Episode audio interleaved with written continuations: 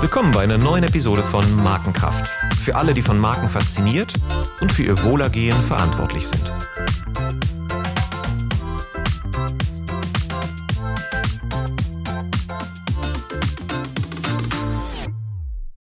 Mein Name ist Olaf Hartmann und ich freue mich heute, die Quellen der Kraft einer ganz besonderen deutschen Marke zu erforschen. Seitdem ich Mitte der 90er im Marketing tätig war, gab es immer zwei Markengeschichten, die mich besonders faszinierten und auch mit Bewunderung erfüllten. Die eine war die Markenevolution von Audi, von der lindgrünen Wackel-Dackel-Hutschachtel-Marke meines Opas zur Marke der Leistungselite auf der Überholspur. Und die zweite ist die Verwandlung der Telekom, die sich seit ihrem Relaunch 2007 vom behäbigen Technologiekonzern und Dauergast im Radiokabarett zur wertvollsten Telekommunikationsmarke Europas entwickelte. Und heute habe ich das Vergnügen, einen Gast begrüßen zu dürfen, der über beide Marken aus erster Hand berichten kann. Hans Christian Schwingen. Hans Christians Karriere begann in der legendären Werbeagentur Springer und Jacobi und führte ihn nach acht Jahren als CMO von Audi zur Telekom, wo er von 2007 bis 2020 als Chief Brand Officer tätig war. Er wurde für seine Arbeit mit zahlreichen Preisen ausgezeichnet, unter anderem als CMO of the Year und gilt vielen in der Marketingbranche als Vorbild in seinem ganzheitlichen Verständnis von Marke, als Stimme des Kunden und als Leitstern für die Unternehmensentwicklung. 2020 verließ er dann die Telekom und widmet sich seitdem der Frage, welche Rolle Werte bei der Entstehung von Markenkraft spielen und wie Marken zum gesellschaftlichen Wandel beitragen können. Dazu schrieb er mit der Markenberaterin Nina Rieke das Buch Wie Werte Marken stark machen und berät Unternehmen und Unternehmer zu wertorientierter Markenführung. Willkommen, Hans Christian. Schön, dass du da bist. Ich danke dir, Olaf, für dieses Intro. Sehr charmant. Das freut mich. Und nichts davon erfunden. du du äh, hast all das geleistet, was da drauf ist und noch viel, viel mehr. Zwei ähm, kleine Korrekturen nur da, um da der Wahrheit die Ehre zu geben. Also CMO bei Audi war ich nicht, sondern ich war VP Marketing Communications. Ah, okay. Das gab es die Position des CMO? Ja, die gab es dann auch. Ah, okay. Aber ähm, ich war es nicht und ähm, bin dann aber tatsächlich als CBO, ja, also als Chief Brand Officer, eine, wenn man so will, neu geschaffene Stelle bei der Telekom entsprechend darüber. Oh ja. Und äh, die Nina, die ist jetzt äh, mittlerweile verheiratet. Das ist die Nina Rike Dallermann, nur falls sie den Podcast auch irgendwann mal hört und sagt, sich sagt, Mensch, nenn doch den vollen Namen. Tu ich hiermit. Ja, sie hat jetzt einen Doppelnachnamen. Ja, super. Danke für die Richtigstellung. Da sieht man mal wieder, glaub nicht alles, was das Internet so sagt. Also den CMO, den hatte ich tatsächlich in irgendeinem Artikel gelesen und äh, habe es übernommen. Aber das ist ja. Das ist der Mund- und Schreibfaulheit von Journalisten äh, zuzurechnen, mhm. weil die haben auch gar keine Lust, sich mit den ganzen Titeln äh, auseinanderzusetzen, sondern die machen es sich dann einfach, hauen da irgendwelche Kürzel rein. Aber mein Gott, äh, ich konnte meiner Mutter eigentlich auch nie erklären, was ich mache. Okay, das, das vereint uns beide. Das, das Problem habe ich auch seit 25 Jahren. Dann zu Beginn ein kleines Warm-up persönlich, so wo du nach Gusto kurz oder länger darauf antworten kannst. Bier oder Wein? Ja. ja. Direkt nach den Feiertagen die passende Frage. Kopf oder Bauch? Äh, Kopf. Im Bauch ist nichts. Im Bauch ist nur Fleisch, Muskel, Fett. Okay. Es ist immer der Kopf. Hm.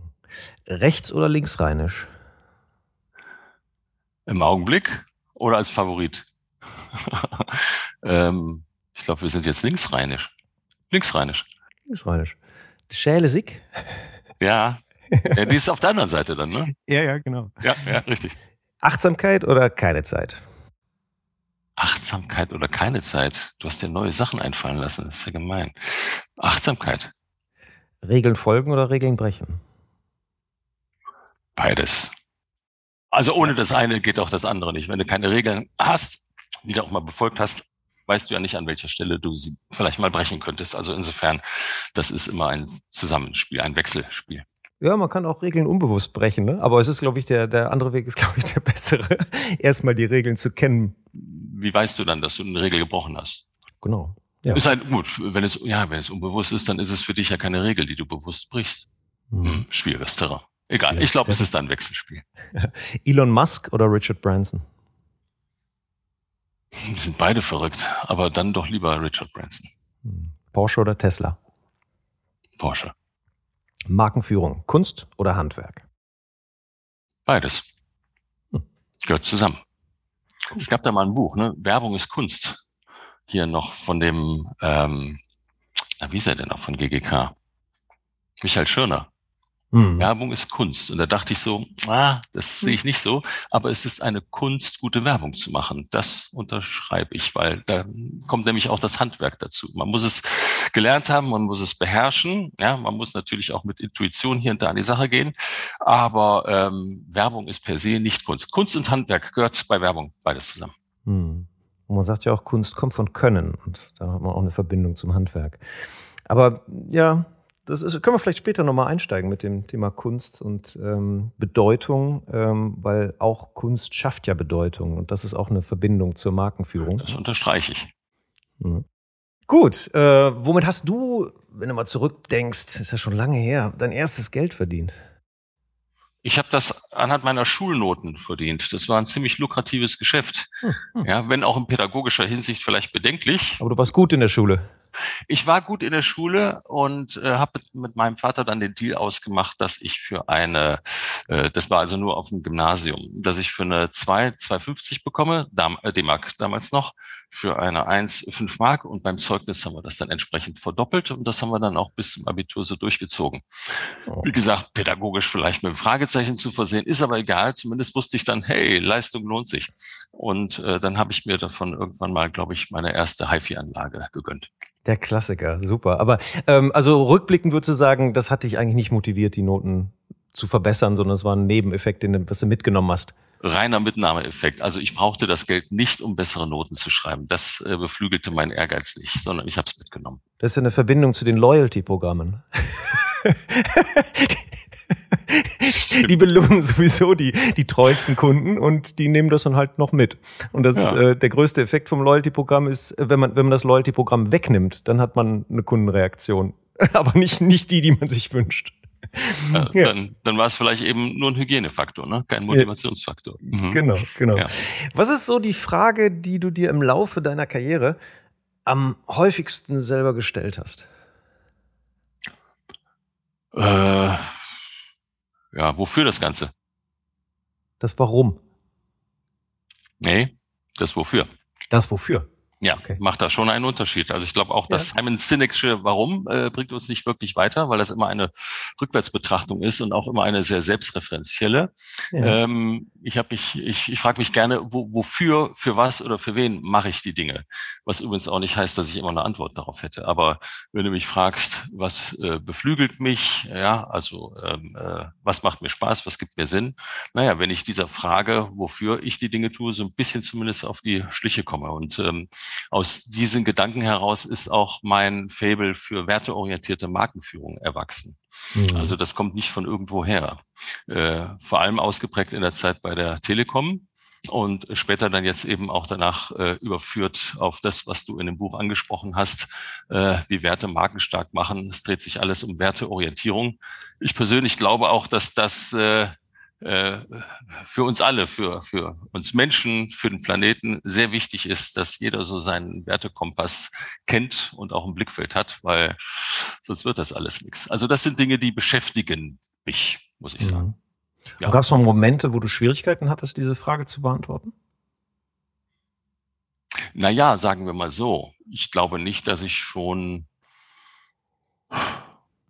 ich glaube, dass es noch andere Dinge gibt, die ich tun könnte, außer mich mit Markenführung zu befassen. Ähm, ich habe aber für mich noch nicht richtig ausgelotet, in welcher Form ich mich wo äh, sag mal, einbringen will oder einbringen kann. Da gibt es bei mir noch eine lange Liste von Überlegungen und das ist jetzt aber noch zu früh. Äh, da geht es auch darum, ob ich mich beispielsweise mal bei NGOs mit einbringe. Ja. Mhm. Ähm, äh, so, äh, und, und, und vielleicht so ein bisschen von dem Thema Markenführung auch abgeht. Das ist aber tatsächlich gerade bei mir so ein, so ein Gedankenprozess. Ja, mhm. also wenn man viel Zeit hat, über sich nachzudenken und über das, was man tun will, dann kommen eben von links und rechts ganz viele äh, Eingebungen und die muss ich dann eben alle erstmal sortieren. Das ist im Grunde genommen auch so ein bisschen ein Luxus. Auf der anderen Seite stresst es mich aber auch ein bisschen, weil ich, weil diese Frage mich einfach schon beschäftigt. Ja, aber wo du gerade NGOs ansprichst, da ist ja Marke auch ein, ein extrem großer, ho hoher Erfolgsfaktor. Also ähm, das, welche NGOs, welche Spenden anziehen, äh, hängt ganz viel davon ab, ob sie klar auf den Punkt bringen können, wofür sie überhaupt stehen. Und äh, ob das dann wiederum eine Bedeutung erzeugt, die die Menschen spendenbereit machen. Und das hat ganz viele Parallelen zur Markenführung. Also vielleicht kannst du ja deine Fähigkeiten und deine Expertise aus der Markenführung äh, für NGOs nutzbar machen. Weil halte ich, halte ich nicht für ausgeschlossen, da hast du mhm. vollkommen recht. Mhm. Also ich sage mal immer dort, äh, äh, wo man seine äh, äh, wo man sein Tätigkeitsfeld entsprechend als Marke deklarieren kann, ja, und auch auf der anderen Seite auf das Verständnis stößt, äh, hast du vollkommen recht, kann ich das entsprechend mit einbringen. Ja, weil Marke ist ja, ist ja vielseitig, wie wir spätestens seit der Thematik des Personal Brandings äh, wissen. Ja, ja. Am Schluss ist es ein, ein Muster, irgendwie ein posit positives Vorurteil. Oder ich war jetzt in Paris nach längerer Zeit mal wieder und bin dann auch mal im Louvre gewesen. Da dachte ich auch, wow, also der Louvre wirklich ist ja auch für sich eine Marke. Ne? Ähm, ähm, überhaupt so viele Kultureinrichtungen, für die sich einzusetzen, es sich auch lohnen würde. Äh, da gibt's einfach fantastische, interessante Marken. Das können auch Regionen beispielsweise sein. Mhm. Also ich fand ja schon immer, dass Südtirol äh, es fantastisch hinbekommen hat, sich als Region, als Interessante zu positionieren und auch wirklich alle äh, äh, Produzenten äh, vor Ort, ob das nun die, die, die Biobauern waren, die, die Apfelbauern und so, damit einzubringen. Ähm, das fand ich schon immer sehr, sehr ähm, sehr bereichernd. Das ist eine tolle Geschichte, Südtirol. Also ich bin auch großer Südtirol-Fan, bin auch im Februar wieder da. Und der Christoph Engel, der damals das angestoßen hat, dieses Rebranding von Südtirol, der war damals, ich weiß gar nicht den offiziellen Titel, Marketingdirektor der, des Verkehrsverbunds Südtirol oder sowas. Ist da auch diese, diese, diese bunte Gebirgssilhouette? Genau, diese bunte, genau, die, diese, diese Bergsilhouette ist da entstanden. Genau, mit Metadesign war der Prozess damals, den er durchlaufen, durchlaufen hat. Und ich war mit, mit Christoph äh, auch Skilaufen durch einen gemeinsamen Bekannten, der uns immer zusammengebracht hat im Winter, wenn wir da waren, so mit einer Gruppe von Freunden. Und er hat uns dann immer durch die, die Hütten begleitet und dann sprachen wir natürlich über Marke. Ja? Und äh, er war auch äh, auf unserem ersten Multisense-Forum, was ich das ist schon lange her, vor zwölf Jahren irgendwann mal gemacht habe, da war er mal als Redner. Und ähm, da sagte er einen legendären Satz. Und zwar er hat gesagt, ähm, bei uns in Südtirol, da traut sich keiner mehr, schlecht zu kochen. Das, meine Damen und Herren, ist Marke. und da, da bin ich das erstmal auf diese handlungsleitende Kraft auch von Marke damals gekommen, weil er hat dann erzählt, wie schwierig das war, auch diese ganzen sozusagen verschiedenen Interessen unter einen Hut zu bringen. Die Apfelbauern, die Gastronomen, die Skiliftbetreiber und so weiter und so fort. Gebe ich dir vollkommen recht. Also Regionen sind auch Marken. Also siehst, du hast ein unendliches Betätigungsfeld. Letztendlich ist das wie Verbandsarbeit. So stelle ich mir das zumindest vor, ne? auch für eine Region tätig zu sein. Ja. Aber wenn es dahin führt, was du gesagt hast, dass sich die äh, Betreffenden und Betroffenen sich quasi selber in dieser Form ein Qualitätssiegel geben, dass sie dann auch erfüllt sehen wollen, ja, und auch dafür ein, sich dafür einsetzen, ist das natürlich toll.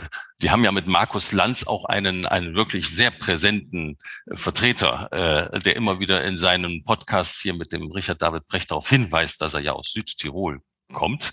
Ja. Und äh, äh wenn man ihm da so zuhört, dann denkt man auch, ja, mal wieder ab äh, nach Südtirol und sich das vor Ort angucken. Ja, und das, das Interessante ist, also jetzt machen wir eine kleine Schleife, aber wir, wir plaudern ja, das ist ja das Schöne am Gesprächen. Die können ja manchmal in Richtungen führen, die gar nicht geplant waren. Ähm, das Interessante war, dass das Ganze eine, eine bewusste Positionierungsfrage war. Und zwar, als die Lira abgeschafft wurde, kam der Euro. Und früher war Südtirol für Schulklassen ein super günstiges Skigebiet. Da sind die ganzen Schulklassen und die ganzen Skiclubs, die sind da immer hingefahren, weil es da eben super günstig war wegen der Lira. Und dann kam der Euro und das war wirklich eine strategische Entscheidung, was machen wir jetzt? Und dann haben sie sich für den Premium-Weg als Positionierung entschieden, haben gesagt, nein, wir müssen jetzt den Premium-Weg gehen. Wir können jetzt nicht mehr die Billigregion werden. Dann muss aber auch alles Premium werden. Und dann haben sie sich auf diesen Weg gemacht. Also wahnsinnige Leistung. Also vergleichbar mit dem, was äh, du mit der Telekom gemacht hast. Deshalb jetzt. Und, und ganz kurz noch, weißt du, warum ich auch auf Südtirol komme? Und dann können wir da Schluss machen. Ähm ich finde es wahnsinnig interessant, sich mal darüber Gedanken zu machen, wie man Europa als Marke betrachtet. Oh, super. Wäre ich sofort dabei. Bin ich sofort dabei. Aber Achtung, Europa nicht mit EU verwechseln. Also mhm. ich meine, dass Europa das natürlich auch die Schweiz, ja, mhm. Norwegen, äh, Großbritannien mit einbezieht. Das hat also mit Brexit und einem Pipapo äh, und mit der reinen Administration nichts zu tun, sondern das ist der Kulturraum Europa. Ja? ja. Und den kannst du natürlich auch weit über die EU äh, spinnen. Ähm, das finde ich wahnsinnig interessant, sich mal zu überlegen, was ist Europa? Auch in der kritischen Betrachtung natürlich mit der Vergangenheit, ne? denn nur aus der Vergangenheit heraus kannst du dann auch in die Zukunft gucken. Äh, und ähm, da, da, das wäre etwas, mit dem ich mich gerne auseinandersetzen würde. Die Frage ist halt nur, wer ist da quasi der Owner? Ne? Ja, genau. äh, mit, mit, mit wem verheiratest du dich dann, um das gemeinsam äh, entsprechend, entsprechend nach vorne zu äh, bringen? Ja. Äh, da bin ich noch. Ähm, du suchst noch. Du suchst nach, nach der Adresse, wo du deine Bewerbung hinschicken kannst. Aber die Vorstellung ist, ist äh, attraktiv, findest du nicht? Super. Also äh, auch ein, ein, ein, ein Schatz von Markengeschichten, von Historie, in der man dann den Markenkern freilegen kann. Ähm, also ich bin mir sicher, da gibt es eine Menge. Das, das, da gibt es eine Menge. Ja, es wäre toll und es wäre eine, wert, wär, eine sehr wertvolle Auf, Aufgabe, weil, also meine Familie, ich bin praktiziertes Europa. Meine Frau ist halb Italienerin, halb Belgierin, mein Sohn ist Viertel Viertel Italiener, Viertel Belgier, halb Deutsch. Also wir praktizieren Europa. Und ich fühle mich auch mehr als Europäer als als Deutscher tatsächlich. Und ja, ich hatte mal einen, einen sogenannten Ping gemacht mit der Looping Group von dem Dominik Wichmann. Ja, die machen mhm. ja immer so, so einzelne mhm. Snippets. Und äh, das fand ich auch ganz interessant. Da habe ich mal so ein bisschen aus dem Nähkästchen geplaudert, was das sein könnte, wohin das gehen könnte. Kann ich dir ja mal schicken, wenn du so Lust hast, dir das anzugucken. Der Ping zu Europa. Aber jetzt sind wir in, de in deinem Podcast. Genau, sehr gut. Und dann, dann, dann kommen wir jetzt auch zurück. Jetzt machen wir die Schleife dazu. Diese, diese, diese Expertise, die du dann Europa als Auftraggeber zur Verfügung stellen würdest, die hat ja auch einen Ursprung. Und zwar vor langer Zeit hast du mal bei Springer und Jacobi angefangen ähm, zu arbeiten. Und das ist eine legendäre Agentur. Und wir haben ja jetzt einen Bildungspodcast, den wir hier haben mit Markenkraft. Wir haben auch viele junge Hörer. Deshalb lass uns mal äh, eine ganz, ganz kurze Schleife zu Springer und Jacobi machen. Warum war das eigentlich so eine legendäre Agentur und warum hat die das Marketing in Deutschland so stark geprägt?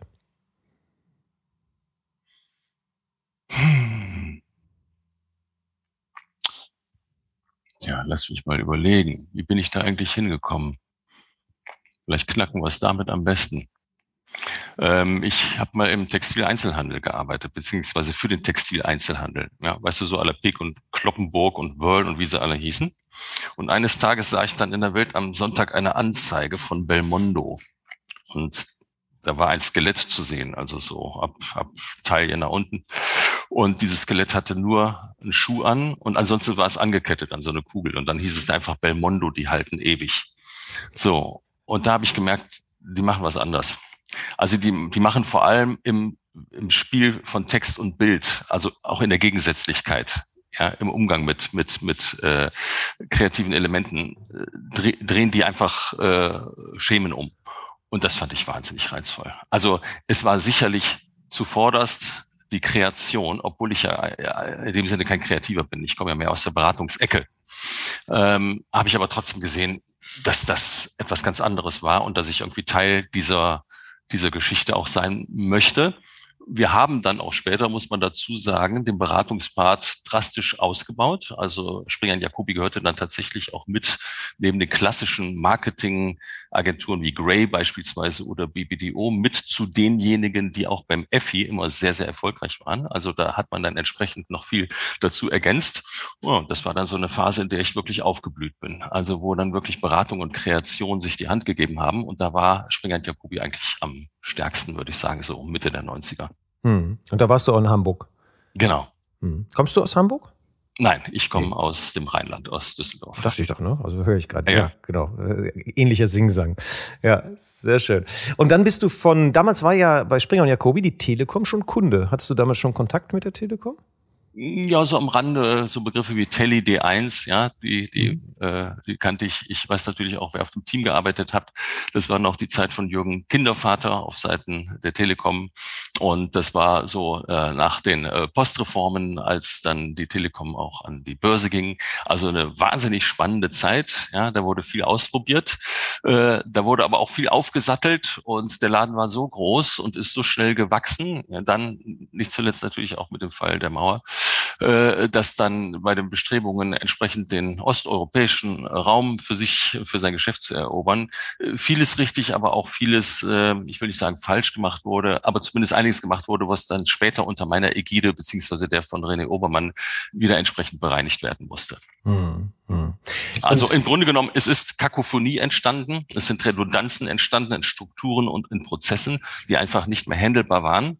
Ja, und gleichzeitig merkte man, dass die Technik äh, doch äh, integrativer ist, dass es äh, äh, ähm, mehr Verknüpfungen äh, gab in der Entwicklung, ähm, dass es notwendig erschienen, äh, erscheinen ließ, äh, diese Komplexität wieder zu reduzieren und zu einer Einfachheit zurückzuführen oder überhaupt mal zu einer Einfachheit mhm. zu führen, die die Telekom in dieser Form nicht äh, kannte.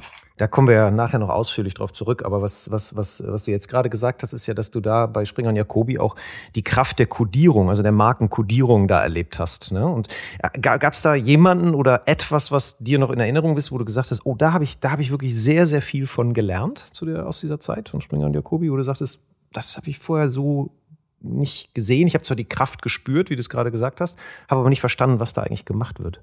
Ähm, ich sag dir was, in dem Moment gar nicht so sehr, aber später in der Rückbetrachtung. Also die Unternehmenskultur bei Springer und Jacobi, ja, ähm, die Klarheit, mit der bestimmte Regeln aufgesetzt wurden, an die man sich auch gehalten hat. Und aus der auch gute Kreation erwachsen ist. Ja, ja, zum Beispiel die Regelung, dass die Dinge eben einfach, einfallsreich und exakt zu sein haben äh, haben dich in deiner Arbeit wahnsinnig geprägt.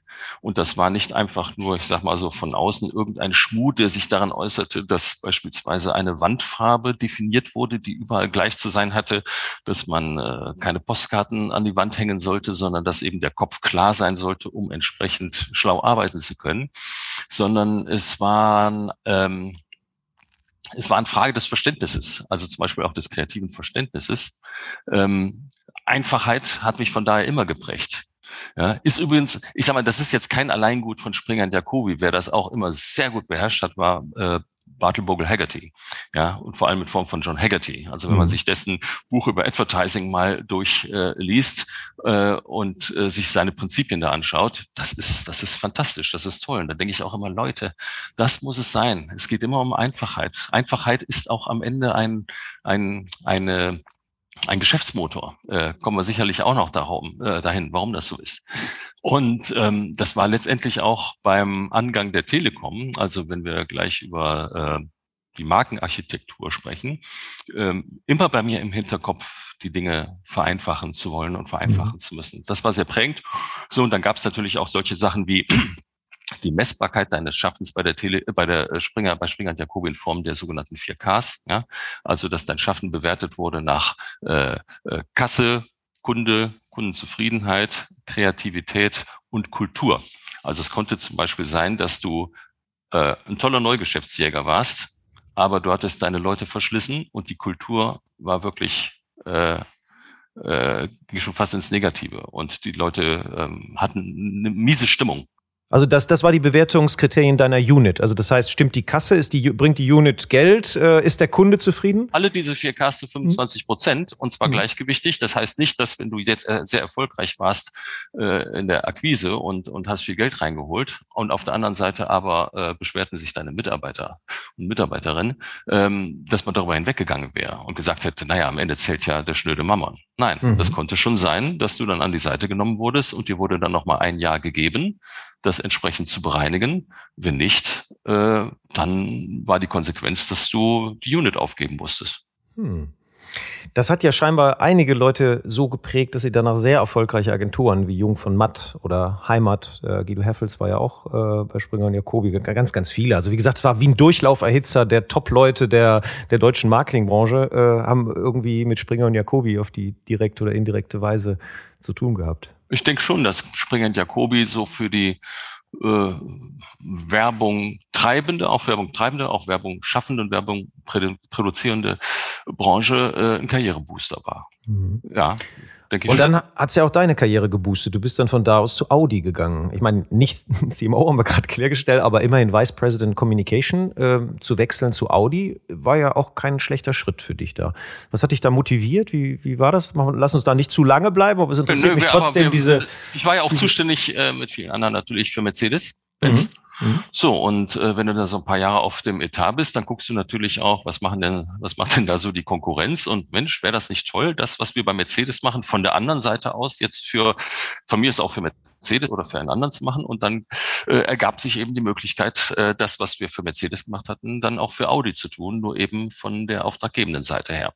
Und ähm, ich hatte mir immer schon gedacht, dass ich irgendwann mal die Seiten würde wechseln müssen, also auf Industrieseite. Denn etwas, was ja jetzt auch interessanterweise äh, diskutiert wird, hatte gerade einen äh, äh, Auftritt von dem Christian Rätsch von Saatchi gesehen dazu, der sich kritisch mit dem Thema Alter in der Werbebranche beschäftigt. Ja? Mhm. Also da war mir damals schon klar, hey, ab 50 in der äh, Werbung, äh, das, das könnte vielleicht irgendwann mal schwierig werden.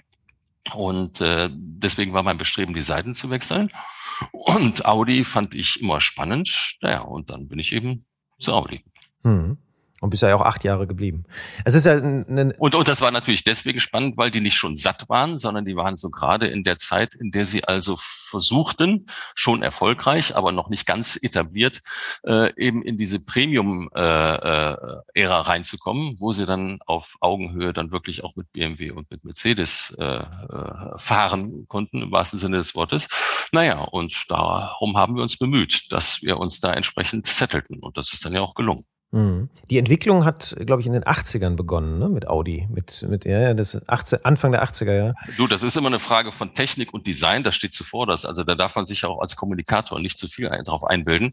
Mhm. Aber es ist natürlich auch immer die Frage, wie du so ein Paket dann äh, äh, vermarktest, wie du es an den Mann, an die Frau bringst.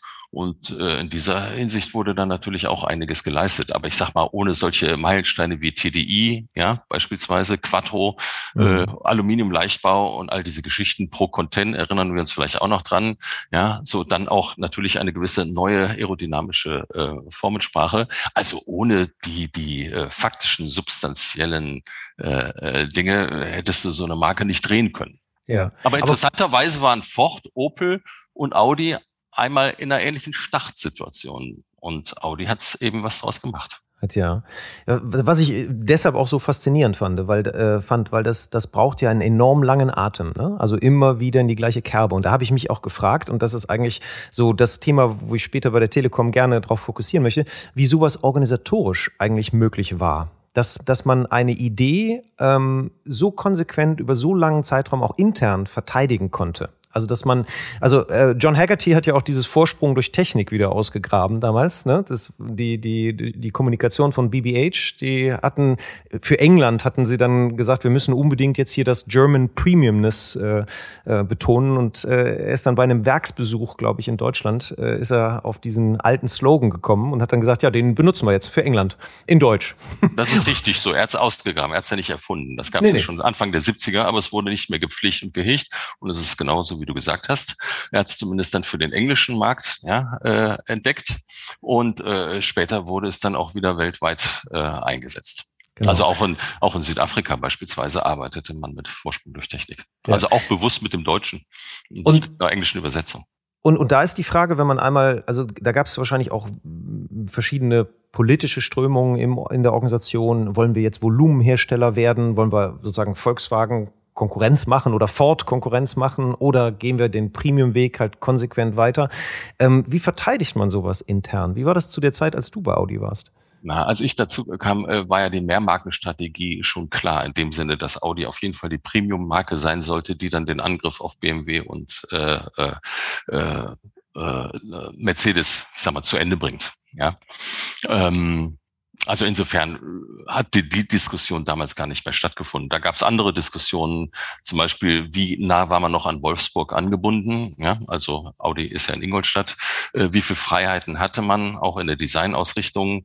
Äh, wie viel Marketing war auch äh, Konzernmarketing? Wie viel war Marketing der einzelnen Marken? Das waren eigentlich so die politischen Diskussionen, die mal stattgefunden hatten. Aber das ist äh, wie immer und wie überall immer so amplitudenhaft. Mal ist es mehr, mal ist es weniger. Das hängt dann auch immer davon davon ab, wer halt der CEO entsprechend der Submarke ist. Ja, äh, ist er jetzt auch ein guter Freund von Wolfsburg oder ist er einer mit einem eigenen Kopf, der sagt, nö, ich glaube jetzt jetzt machen wir mal hier unseren eigenen Stiefel und lassen uns an der langen Leine führen und nicht an der kurzen. Äh, wie gesagt, das ist immer so amplitudenhaft. Mhm. Und aus der Zeit von Audi, was, was war so ein Highlight für dich, für die, von der Markenführung her, aus deiner persönlichen Arbeit, kommunikativ oder anderweitig? Erinnerst du dich an etwas? Na, weißt du,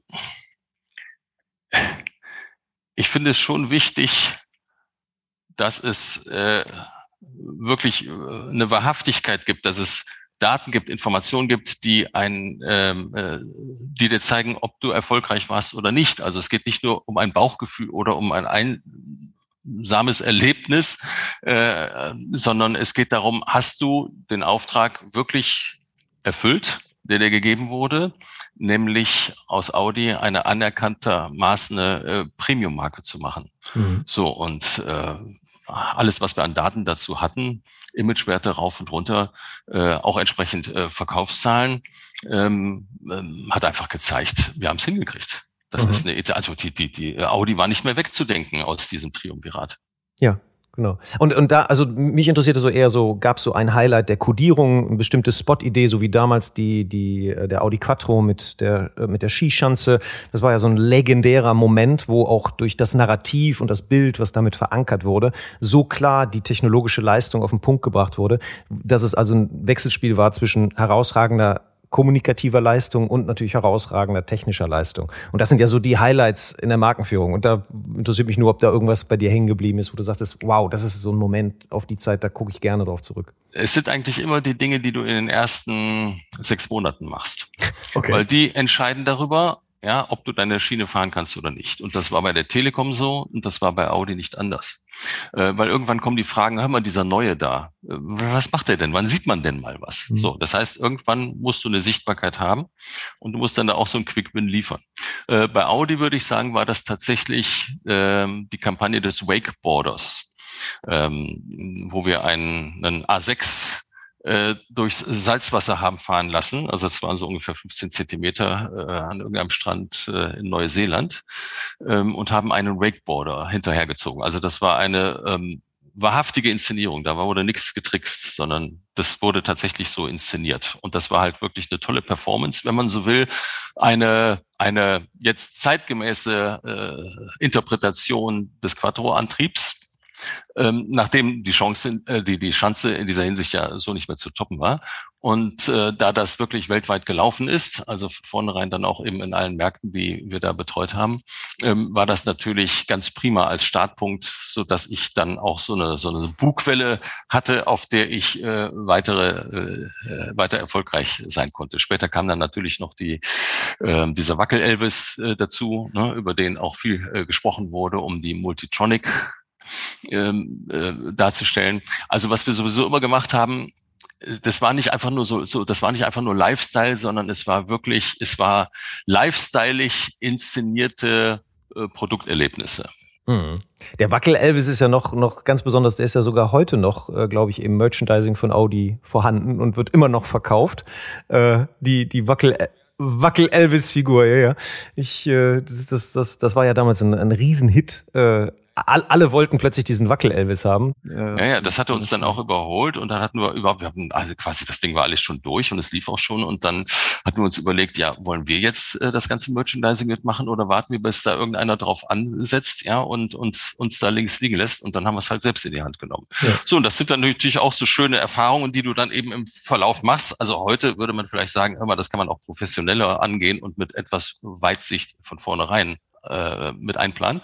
Äh, damals war es halt so ein bisschen hemdsärmelig, aber mein Gott. Äh, Die schönsten Dinge passieren überraschend. Das ist super. Aber da, da haben wir schon eine Parallele zur Telekom, weil auch bei der Telekom war ja der ein berühmt, also ein Fernsehspot später hatte eine ganz wichtige, spielte eine ganz wichtige Rolle. Aber da kommen wir gleich zu. Dann bist du dann von Audi zur Telekom gewechselt. Und äh, nach acht Jahren, acht Jahre ist ja auch eine Zeit, wo man sagt, okay, hm, jetzt, was gibt's denn noch? Was hat dich denn da gereizt? Weil Telekom ist ja nochmal eine ganz andere Nummer als Audi. auch ähm, hatte ja damals überhaupt keinen guten Ruf. Also es war ja wirklich so, so Dauergast in den Kabarettsendungen. Permanent gab's Telekom-Witze und war eine richtige, so eine Hassmarke eigentlich. Ne? Alle hassten die Telekom, egal aus welchem Bereich sie kamen. Und was hat dich da so gereizt, da hinzugehen? Äh, weißt du, bei der Telekom, das war auch nicht direkt, das waren ähm, zwei Angänge. Mhm. Beim ersten Angang ähm, hatte ich es abgelehnt. Ähm, das war aber auch noch nicht unter René Obermann, sondern unter seinem Vorgänger. Also René Obermann ist der CEO der Deutschen Telekom von 2006 bis 2013 gewesen. Ähm, also ich brauchte einen zweiten Angang, um mich damit zu beschäftigen, weil ich dachte, Leute, ich, ich fange doch jetzt nicht an, mich mit so einem Genöle damit, mit, mit Cents, ja, und Tarifen und 500 SMS for free und so einem Kram zu befassen, sondern äh, da muss ja dann mehr drin stecken. Lass noch mal gucken. Also noch mal eine Schleife gedreht. So, und dann habe ich mir überlegt, hm, der Reiz der Telekom ist ja einmal äh, das Unanfassbare, ja, also es ist nicht haptisch. Das heißt, es kann auch nicht wie bei Audi sein, dass da immer nur das Design, die Technik über allem thront und dann ist Kommunikation quasi so ein Anhängsel, sondern hier wussten wir, die ganze Inszenierung die Erlebnismachung quasi der Telekom wird sich über die Kommunikation abspielen müssen. Weil, also, also das heißt, der differenzierende Faktor über die Kommunikation und über die Marke vor allem wird ein ganz anderer sein, viel wichtiger. Und das hat sich im Gespräch mit René Obermann dann eigentlich auch ziemlich schnell herausgestellt. Also er hatte die Weichen schon so gestellt, dass ich dachte, so kann daraus wirklich jetzt mal ein Schuh werden. Und so haben wir dann zueinander gefunden und haben das dann auch gestartet. Und das war 2007. Hm. Und was war dann, als du dann die Entscheidung getroffen hast, was war so eine der größten Herausforderungen für dich? Du hast ja gesagt, die ersten sechs Monate sind da entscheidend. Was war naja, ähm, du hast schon sehr schnell gemerkt, dass es da wirklich sehr viele, wie es so schön heißt, Silos gab. Die waren zum Teil gewollt über viele Jahre.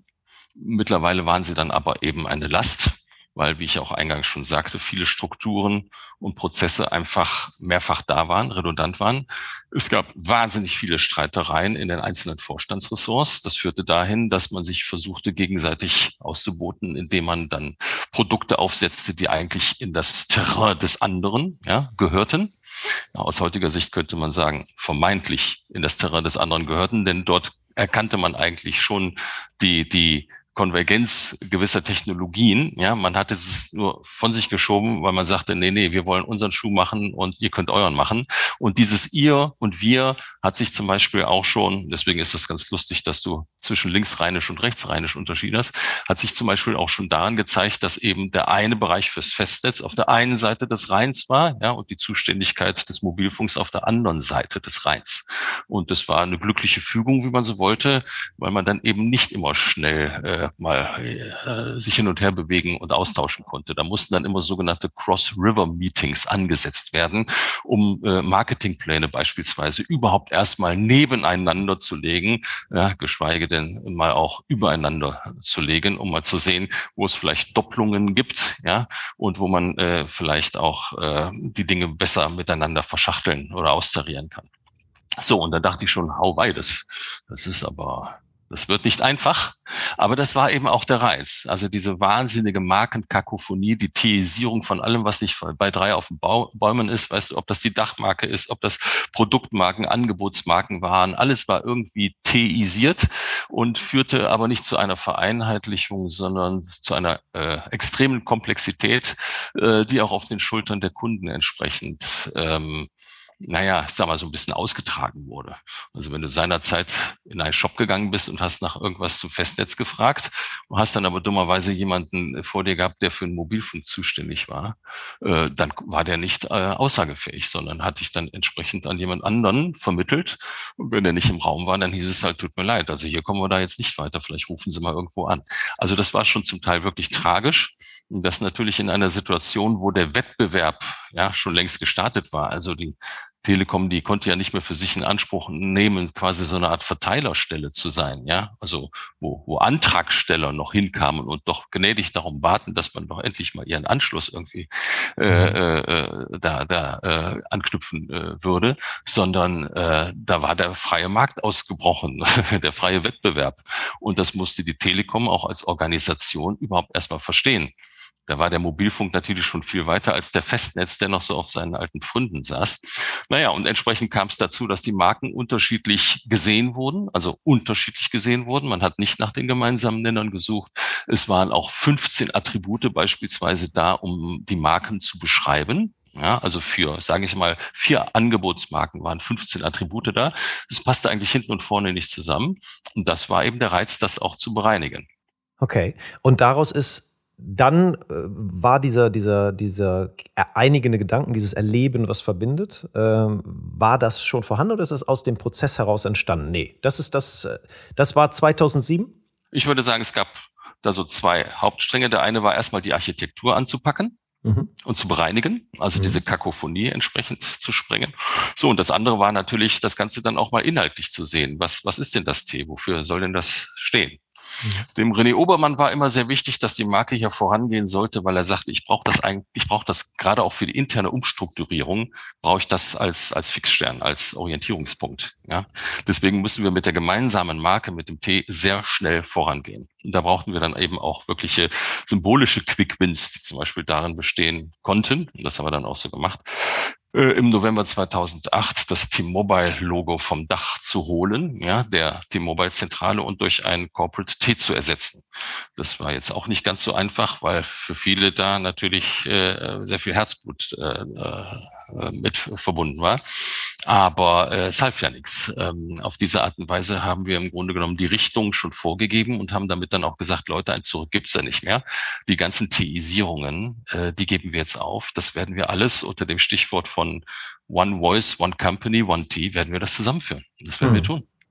Und da hast du aber gerade schon eine ganz wichtige Zutat äh, erwähnt. Also ich glaube, ohne, wenn der René Obermann das nicht so gesehen hätte und diese, diese auch, ähm, sag mal, Kraft in die Durchsetzung der Maßnahmen gelegt hätte, wäre das ja, weil du kommst dahin als Chief Brand Officer und Brand, das ist doch dieses fluffy Zeugs, die hübsche Kommunikation obendrauf, ihr macht doch immer alle Sachen hübsch und du erzählst dann Leuten, die ja, wie du es gerade beschrieben hast, in Art Königtümern herrschen und T-Mobile war wahrscheinlich auch eine sehr lebendige und dynamische Sparte der Telekom und die hatten wahrscheinlich ein ganz eigenes Selbstverständnis. Wir sind ja eigentlich die Zukunft, ne? wir sind dynamisch, wir sind, wir sind fit, wir wollen mit den anderen gar nichts zu tun haben oder, oder wir sind auf jeden Fall viel schneller unterwegs und viel dynamischer. Warum sollen wir uns denn jetzt unterordnen? Ähm, ich glaube, da war wahrscheinlich nicht immer Begeisterung im, im Boardroom, wenn du dann kamst und sagtest, ja, wir müssen aber das alles jetzt hier streamlinen. Wie hast du denn diese Widerstände, neben natürlich der Unterstützung von René Obermann, die da war, aufgebrochen? Weil du konntest ja nicht jedes Mal zu ihm laufen und sagen, hier, da leistet jemand Widerstand, wir müssen äh, hier mal was tun. Naja, da sprichst du ja was ganz Wichtiges an. Im Grunde genommen ein Don't. Ja? Mhm.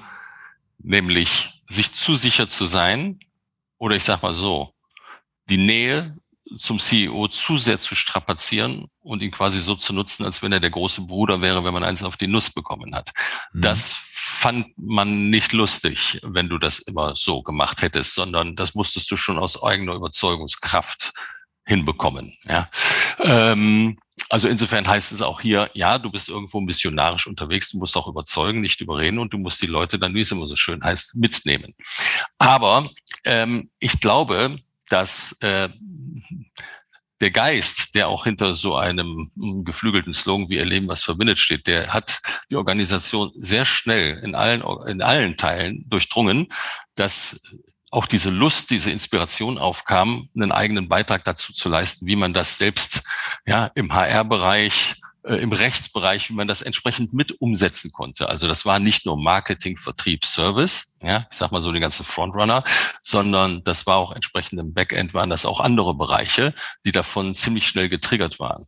Und natürlich hat dann auch die von dir angesprochene Kampagne, auch wenn du ihn jetzt nicht genannt hast, aber der berühmte Paul Potts, ja, hat natürlich sowohl nach außen als auch nach innen sehr schnell dazu beigetragen, dass man verstand, was man hier eigentlich rüberbringen wollte. Also dass der Kern der äh, Telekom wirklich darin steht, äh, besteht, äh, äh, ähm, äh, den, den Austausch zwischen den Menschen zu fördern, das Leben zu bereichern und zu vereinfachen, ja, indem eben äh, Ideen, Erlebnisse, Erfahrungen, Überzeugungen, Meinungen ausgetauscht werden können miteinander, dass äh, eben die Telekom sehr wichtig ist, um quasi Beziehungspflege zu betreiben. Ja, da würde ich gerne noch kurz ein bisschen einhaken, äh, von wegen Bildungspodcast und, ne, und äh, jüngere Hörer und so weiter. Mal ganz kurz, kurz, kurz den Kontext gesetzt von Paul Potts, der nicht allen äh, so präsent ist. Warum war das so kraftvoll? Warum war dieser Spot da für die Entwicklung so wichtig? Tja, vielleicht, weil du ja auch gefragt hattest, was hat man bei Springer und Jacobi mitbekommen? Die Einfachheit. Ja. Auf ganz einfache Art und Weise wurde dort eben gezeigt, ähm, wofür die Telekom wichtig ist, dass es eben tolle Momente gibt im Leben, die man gerne miteinander teilen möchte.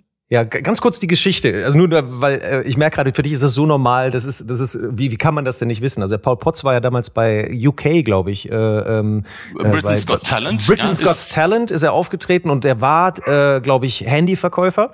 Zufälligerweise war er das. Zufälligerweise genau. so ein bisschen so ein chubby Typ, so ein schlechte Zähne. Schlechte Zähne, schlecht angezogen. Also jemandem, jemand, dem man jetzt nicht viel zutrauen würde, aber der sich den Traum erfüllen wollte, auf der Bühne zu stehen vor einer breiten Öffentlichkeit und dort also eine Oper, in dem Fall Nessun Dorma, äh, von Puccini, glaube ich, ist ja, ne? ähm, äh, zu singen. Und äh, du sahst auch schon anhand der Reaktionen hier dieser Dreier-Jury, dass sie sich sagt, ey, never ever, das wird nichts. Aber bitteschön, du hast deine fünf Minuten, dann leg mal los.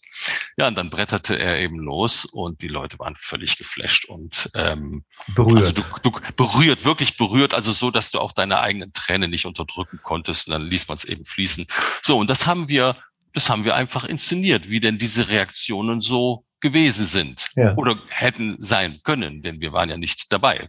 Genau. So, und das haben wir dann aus verschiedensten Blickwinkeln. Also ob es jemand übers Internet, übers Mobilfunkgerät oder wie auch immer, also jegliche Form, ja, äh, einer digitalen Verknüpfung, um das zu sehen, um das mitzubekommen, um das zu erleben, ja, haben wir entsprechend skizziert und die Reaktionen waren eben alle einhellig, alle waren berührt. Es war eine Punktlandung, um Erleben, was verbindet, in dieser Form eben zu inszenieren. Ja, und danach haben wir natürlich dann direkt auch eine breite Marktforschung angesetzt und da kam wirklich alles raus, was wir so, was wir einfach hören wollten.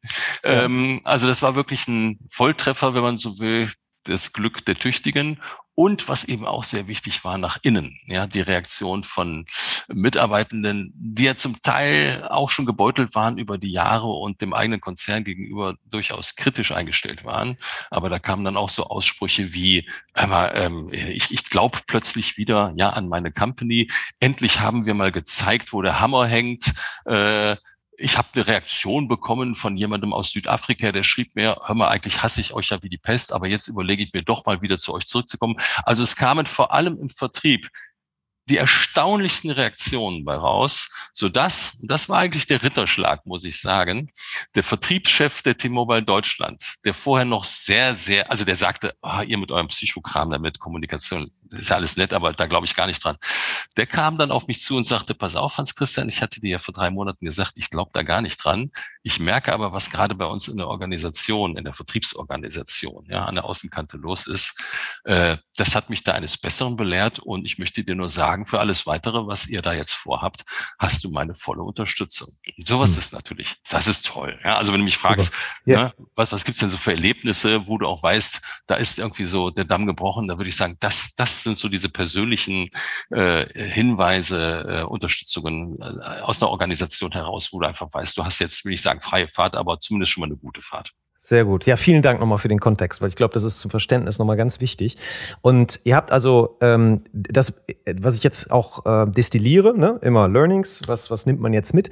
Das eine ist, ähm, dass, dass du sehr stark auch über symbolisches Management gesprochen hast. Also Handlungen, zum Beispiel das Abmontieren der T-Mobile ne, auf, dem, auf dem Gebäude. Also Dinge, Symbole, die Menschen auch erlebbar äh, erleben können. Also wieder die Wahrheit. Also was übrigens eine Verbindung zu, zu dem Thema Wahrheit bei Audi hat. Ne? Also das Quattro, der ist ja wirklich diese Skichance hochgefahren. Hier, das, der Spot. Ich nenne das Signaling. Signaling. Signaling. Hm? Im Gegensatz zum Messaging. Sehr ja? gut, sehr gut. Und ja, und da hast du vollkommen recht. Sehr gut erkannt. Ja also sehr wichtig. Signaling versus Messaging.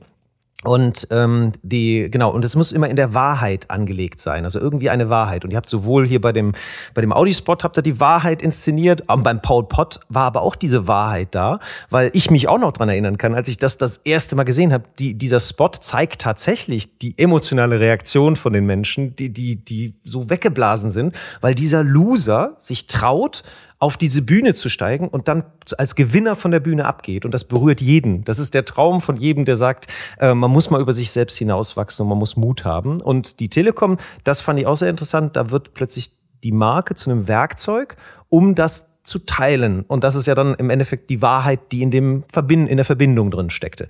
So, das, das ist also ein, ein ganz wichtiger Punkt. Und der, das, was normalerweise die, äh, der Widerspruch ist, dass der Vertrieb sagt, ja, hier mit eurem fluffy Marke, das bringt doch gar nichts. Wir, wir verkaufen doch hier die Produkte. Merkte plötzlich, das hat auch einen Effekt auf die Menschen. Ja, und da hast du gerade ein Wort gesagt, ihr mit eurem Psychokram.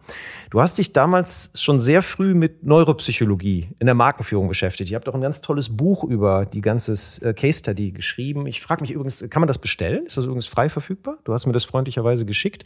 Brand, Brand Driven Progress. Okay, dann, dann, dann mache ich da auch einen Link zu.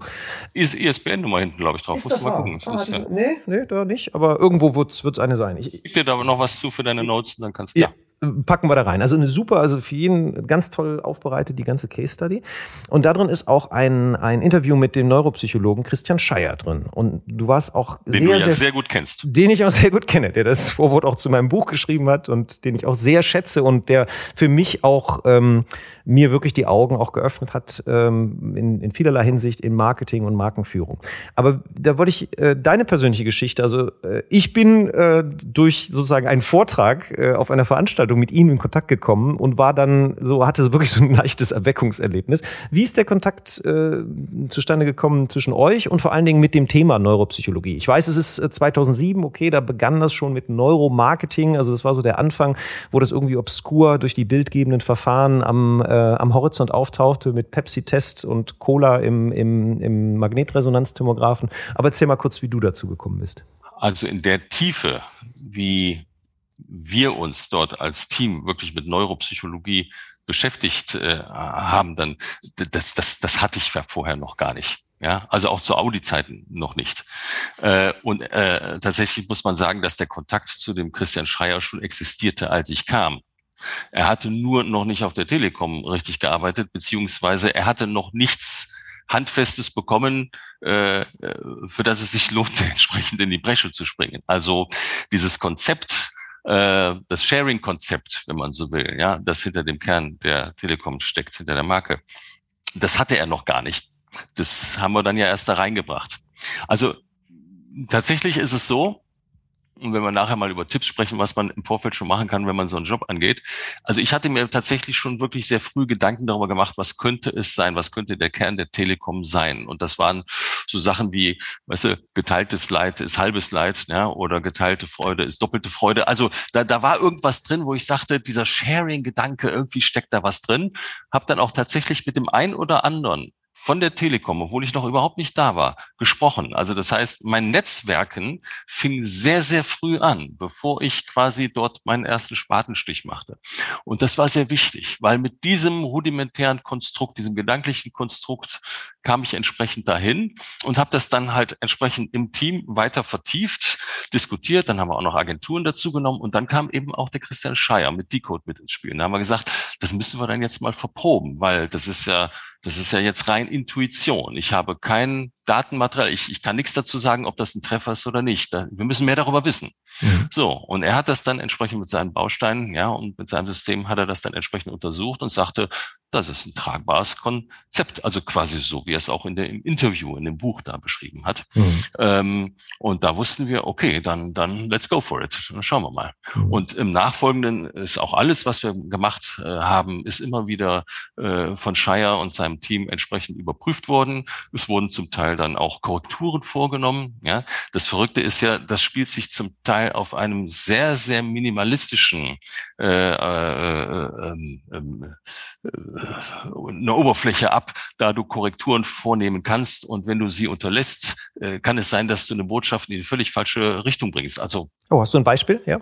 Naja, es macht einen riesen Unterschied, ob du hm, zum Beispiel eine Szene zeigst, wo Menschen an einem Tisch sitzen und sie kommunizieren miteinander, also äh, noch nicht mal über die Sprache, sondern rein, wie sie zueinander positioniert sind. Also ob sie sich beispielsweise angucken oder ob ein oder zwei an diesem Tisch äh, mit dem Rücken zueinander sitzen. Ja, ähm, es sind dieselben Leute, es ist dieselbe Anzahl von Leuten, aber einer schert da irgendwie aus. Das fällt dir vielleicht so äh, gar nicht auf en passant, ja, macht aber nachher für die Wirkweise einen riesigen Unterschied aus, ob du dort wirklich noch erleben, was verbindet, drunter setzen kannst oder nicht. Also das sind so Kleinigkeiten, auf die man dann wirklich Acht geben muss und die im Botschaftstransfer eine ähm, entsprechende Auswirkung haben. Da sind wir wieder bei Signaling und Messaging. Ne? Headline ist gleich, aber das Bild äh, konterkariert das, was in der Headline eigentlich transportiert werden sollte. Also oder? Absolut. Es gibt ja auch ein Buch vom Schreier, kann ich auch nur jedem empfehlen, Codes, ja, mhm. wo er einfach mal äh, erklärt, wie Produkte, vor allem Verpackungen auch wirken können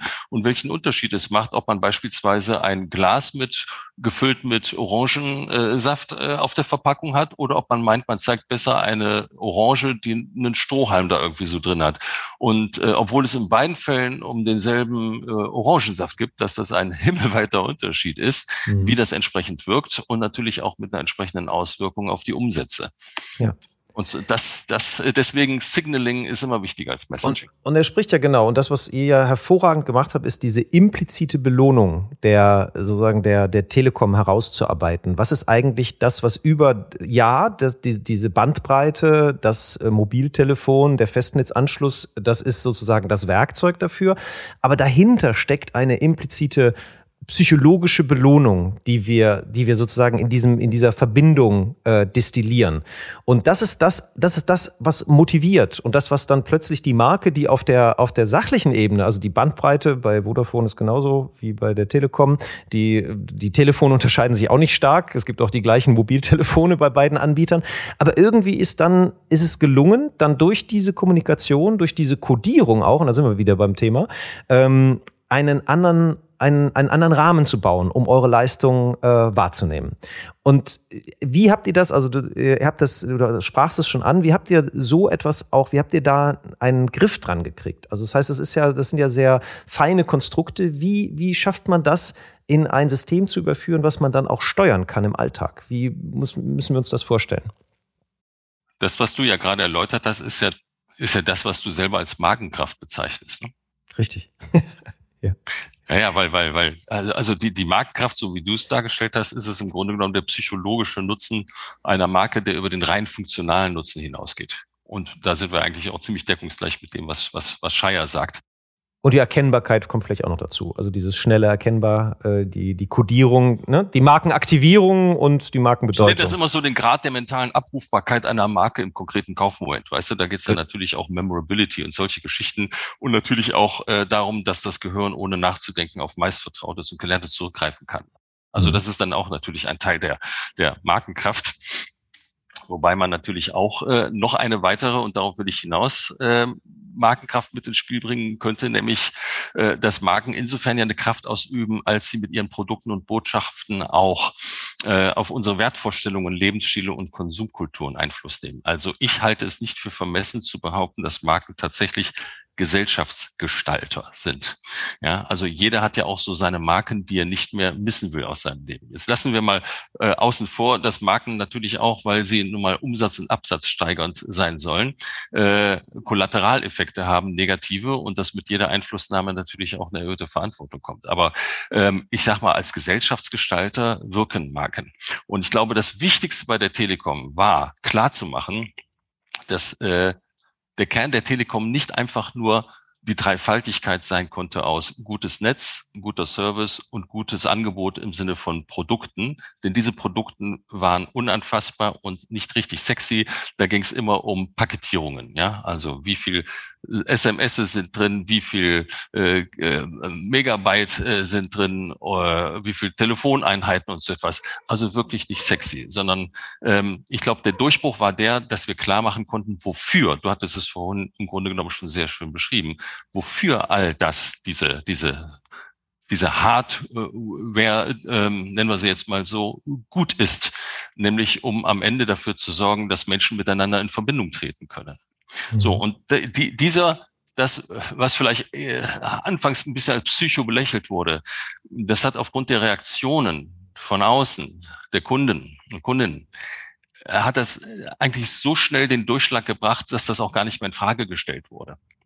Wir haben auch sehr schnell festgestellt, dass die größeren Themen, äh, was zum Beispiel Kaufinteresse an, äh, angeht, dass die viel interessanter waren als jetzt äh, die offensichtlichen vermarktungsorientierten Botschaften. Also wenn es, wenn immer wir über digitale Teilhabe im größeren sprachen, wenn wir über Bildung sprachen, die mit der Hilfe digitaler Mittel ja, äh, zu, äh, verbreitbar ist, wenn wir beispielsweise auch über Verbindungen in Europa sprachen, dann hatte das in der Außenreaktion immer immer eine viel größere Durchschlagskraft als jetzt das Paketpreise. Paketpreise und SMS. Und ihr hattet dann auch gemessen, dass, dass äh, wenn, wenn, ein, wenn die Beziehung zur Marke also stark war, so eine hohe Marken, ihr hattet Brand Affinity, habt ihr das, glaube ich, genannt, dass wenn die Brand Affinity hoch war, dass dann eine sechsfach höhere Purchase Intention Siebenfach sogar. Siebenfach, siebenfach. sogar. Ja, siebenfach. im Schnitt, ich sag mal, über alle Märkte siebenfach. Das kann bedeuten, dort ist auch Märkte, da war sie vielleicht dreifach, aber andere, da war sie dann neunfach. Im Schnitt siebenfach höhere Kaufabsicht. Absolut. Also insofern, wenn du fragst, kann man diese Markenkraft auch messen, dann würde ich sagen, zumindest in dieser Form hatten wir sie damals gemessen, ja. Und hat das, das ist ja eine direkte sozusagen wirtschaftliche Verbindung, warum sich Investition in Marke lohnt, hat das dann auch Auswirkungen auf dein Budget gehabt? Also wurde dann plötzlich erkannt, okay, unser, äh, die Investitionen, die wir hier in Marke machen, das ist, das sind keine Kosten, sondern das ist echte Investitionen, die uns auch vertrieblich und wirtschaftlich etwas bringen. Hat das? Ich würde es anders sagen. Äh, zumindest ist die Knute von möglichen Budgetkürzungen, die war nicht so groß. okay, also.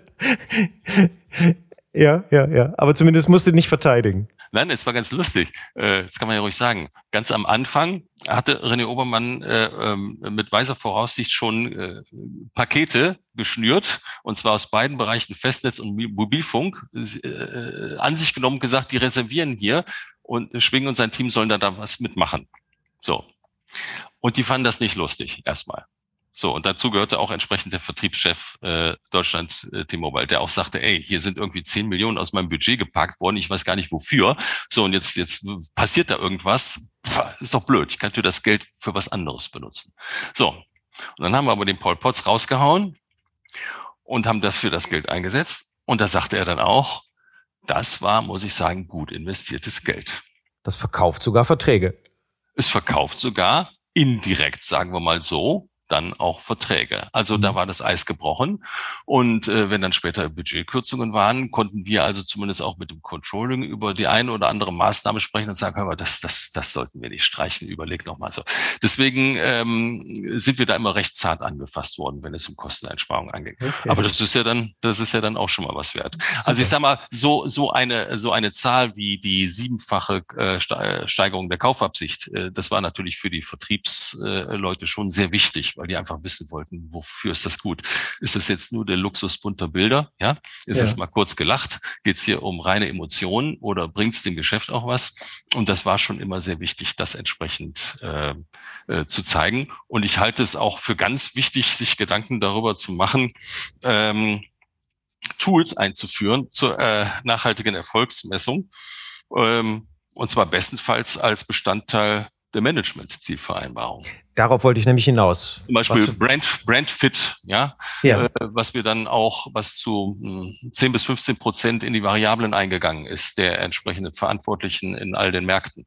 Äh, das wurde entsprechend überprüft, getestet und davon hing es dann entsprechend an, ab. Ja, also ob du nur 100, 120 oder 150 Prozent Zielerfüllung hattest, äh, war entsprechender Anteil deiner Ausschüttung. Ja. Und wie wurde das überprüft? Das finde ich sehr, Achso, sehr Entschuldige, wenn ich mhm. eins vielleicht noch sagen kann, das ist mhm. auch wichtig für die Sichtbarkeit, weil das ist jetzt sehr spe speziell innerhalb der Marketingriege. Ähm, irgendwann, ich glaube nach zwei Jahren, hatten wir dann auch überlegt, ob wir die Mitarbeiterbefragung, die alle zwei Jahre stattfindet, äh, die sogenannte Pulsbefragung, ähm, ergänzen könnten um eine markenspezifische Frage. Also da werden so Fragen gestellt wie, fühle ich mich wohl? Ne? Mhm. Bei meinem Arbeitgeber empfehle ich die Produkte und Angebote auch in meinem Bekanntenkreis. Äh, Kenne ich die Strategie? Bin ich mit meinen Führungskräften äh, äh einverstanden? Und so weiter und so weiter. Also es waren immer so, so 15 Kernfragen. So, und irgendwann hatten wir gesagt, wir nehmen eine ganz vorne rein, die zweite. Und die heißt einfach nur, bin ich stolz auf die Marke? Die Frage stellen wir. So, und ich weiß nicht, wie es heute ist, aber ich weiß zumindest noch bis 2020, das wird heute wahrscheinlich drüber liegen, bin ich von überzeugt, ähm, war es tatsächlich so, dass 80 Prozent der äh, an der Pulsbefragung Teilnehmenden sagten, ja, ich bin sehr stolz oder stolz auf die Marke T. So, und äh, das ist dann natürlich auch, äh, wenn so eine Pulsbefragung eben breitenwirksam in der gesamten Organisation erhoben wird, ist das natürlich auch ein Signal, was die Wichtigkeit von Marke angeht. Also da wird keiner mehr sagen, ja, das ist ja irgendwie nur Logo-Zeugs, ja, oder das sind die bunten Bilder, das ist Luxus. Ähm, ich, ich glaube schon, dass wir auf, durch, durch solche Maßnahmen auch darauf hinwirken konnten, dass die Marke in der Organisation entsprechend durchdrungen ist. Das ist äh, sehr spannend und das führt uns zu einem, zu einem, zu einem sehr, sehr guten Punkt, äh, wo ich gerne noch von dir hm, so äh, die, diese Komplexität, die du beschrieben hast, dass die Marke so viel Einfluss hat auf so viel Beteiligte, auch innerhalb der Organisation. Was du an Empfehlungen da geben würdest, um diese Komplexität halt irgendwie fassbar zu machen und trotzdem so die, die Marke auf Kurs zu halten. Das eine ist Zielsystem, was du gerade beschrieben hast. Das habe ich so verstanden, dass das nicht nur für den Marketingbereich galt, sondern für die Ländergesellschaften an sich oder die Bereiche, die wurden also gemessen an dem Brand Fit oder der Markenstärke in ihrem, in ihrem Segment? Oder, ähm, also ich sag mal so, auf, auf CMO-Ebene. Auf CMO-Ebene, okay. Ja, mhm. okay.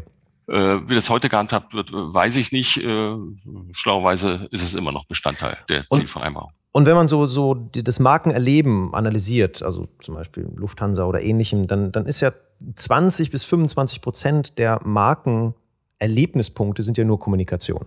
Und der Rest ist gar keine Kommunikation. So, und das ist äh, das, wo die Marke aber dann ihre Kraft entfaltet. Also um Christoph Engel, dann, wo sich die Leute dann nicht mehr trauen, schlecht zu kochen, wenn die Marke ihre Kraft entfaltet hat.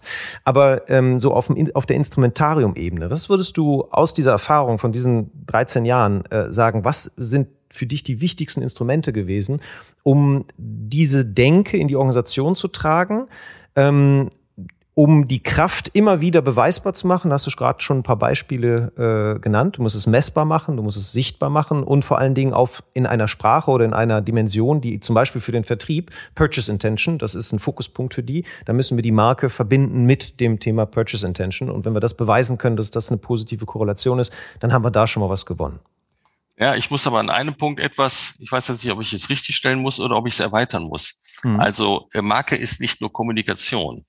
Genau. Ähm, vor allem haben wir uns auch immer dagegen gewehrt, Marke als Wurmfortsatz des Marketings zu sehen, sondern wir haben gesagt, das ist wirklich Chefsache in dem Sinne, dass es auch im Bereich des CEOs angesiedelt sein muss, genauso wie beispielsweise das Thema Lobbying, ja, äh, oder äh, äh, Unternehmenskommunikation. Mhm. Äh, denn ich betrachte Marke schon als Verbindungs, als als Bindeglied zwischen Unternehmensstrategie und äh, Kundenerwartungen an der Außenkante.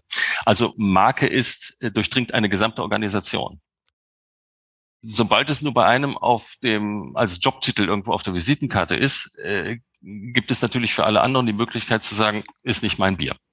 Und das ist falsch, weil jeder ist durch das, was er tut oder unterlässt, ein Stück Marke in so einer Organisation. Ähm, das heißt, das musst du dann auch entsprechend erstmal vermitteln. Insofern ist es sehr wichtig, dass du recht früh auf Roadshow gehst und wirklich alle wo nur möglich mit einbildest, einbindest und mit in die Verantwortung nimmst, die Marke entsprechend weiterzuentwickeln. Im Rahmen eines Pfades, den du zwar definierst, zentral, ja, damit jeder weiß, wo er sich bewegen muss, aber ansonsten doch in einem kreativen Freiraum, so dass eben auch viele Ideen entwickelt werden, die aus den einzelnen Organisationseinheiten herauskommen und nicht immer nur von oben übergestülpt werden, weil mhm. das kommt nicht gut. Äh, heutzutage schon gar nicht mehr. Ja, also in, Orga in agilen Organisationsstrukturen funktioniert das ja nicht mehr. Was auch wichtig ist, und ich glaube, da war für viele auch so die Reflexion in die eigenen mh, hm, Verantwortungsbereiche hinein, zu erkennen, dass es im Kern eigentlich hier um die Reduzierung von Komplexität geht und um Vereinfachung.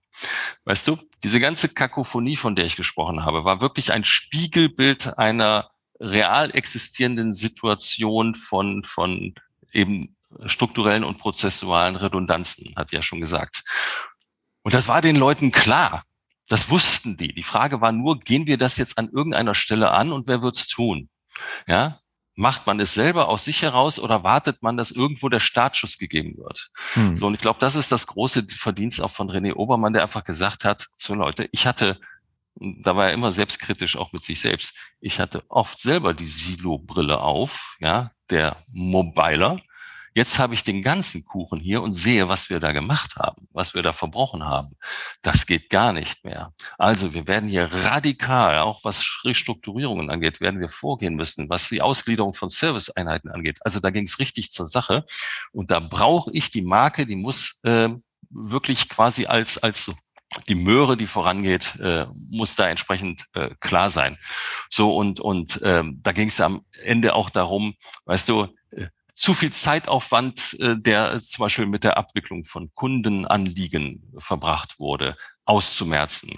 Ähm, hohe Fehleranfälligkeiten zu reduzieren, dieses hohe Beschwerdeaufkommen, das es äh, gab, vor allem auch im Festnetzbereich, zu reduzieren, äh, Kosten äh, entsprechend äh, zu senken, äh, dafür zu sorgen, dass wir wieder loyalere Kunden haben. So, also jeder konnte für sich in seinem Bereich reflektieren, dass da was nicht stimmt und dass wir daran müssen. Also wenn du auch fragst, was ist quasi so der Geschäfts, was ist was ist der Geschäftsbeitrag der Marke? Da würde ich sagen, dass wir Einfachheit wieder zurückgebracht haben in die Organisation. Äh, das ist das größte Verdienst.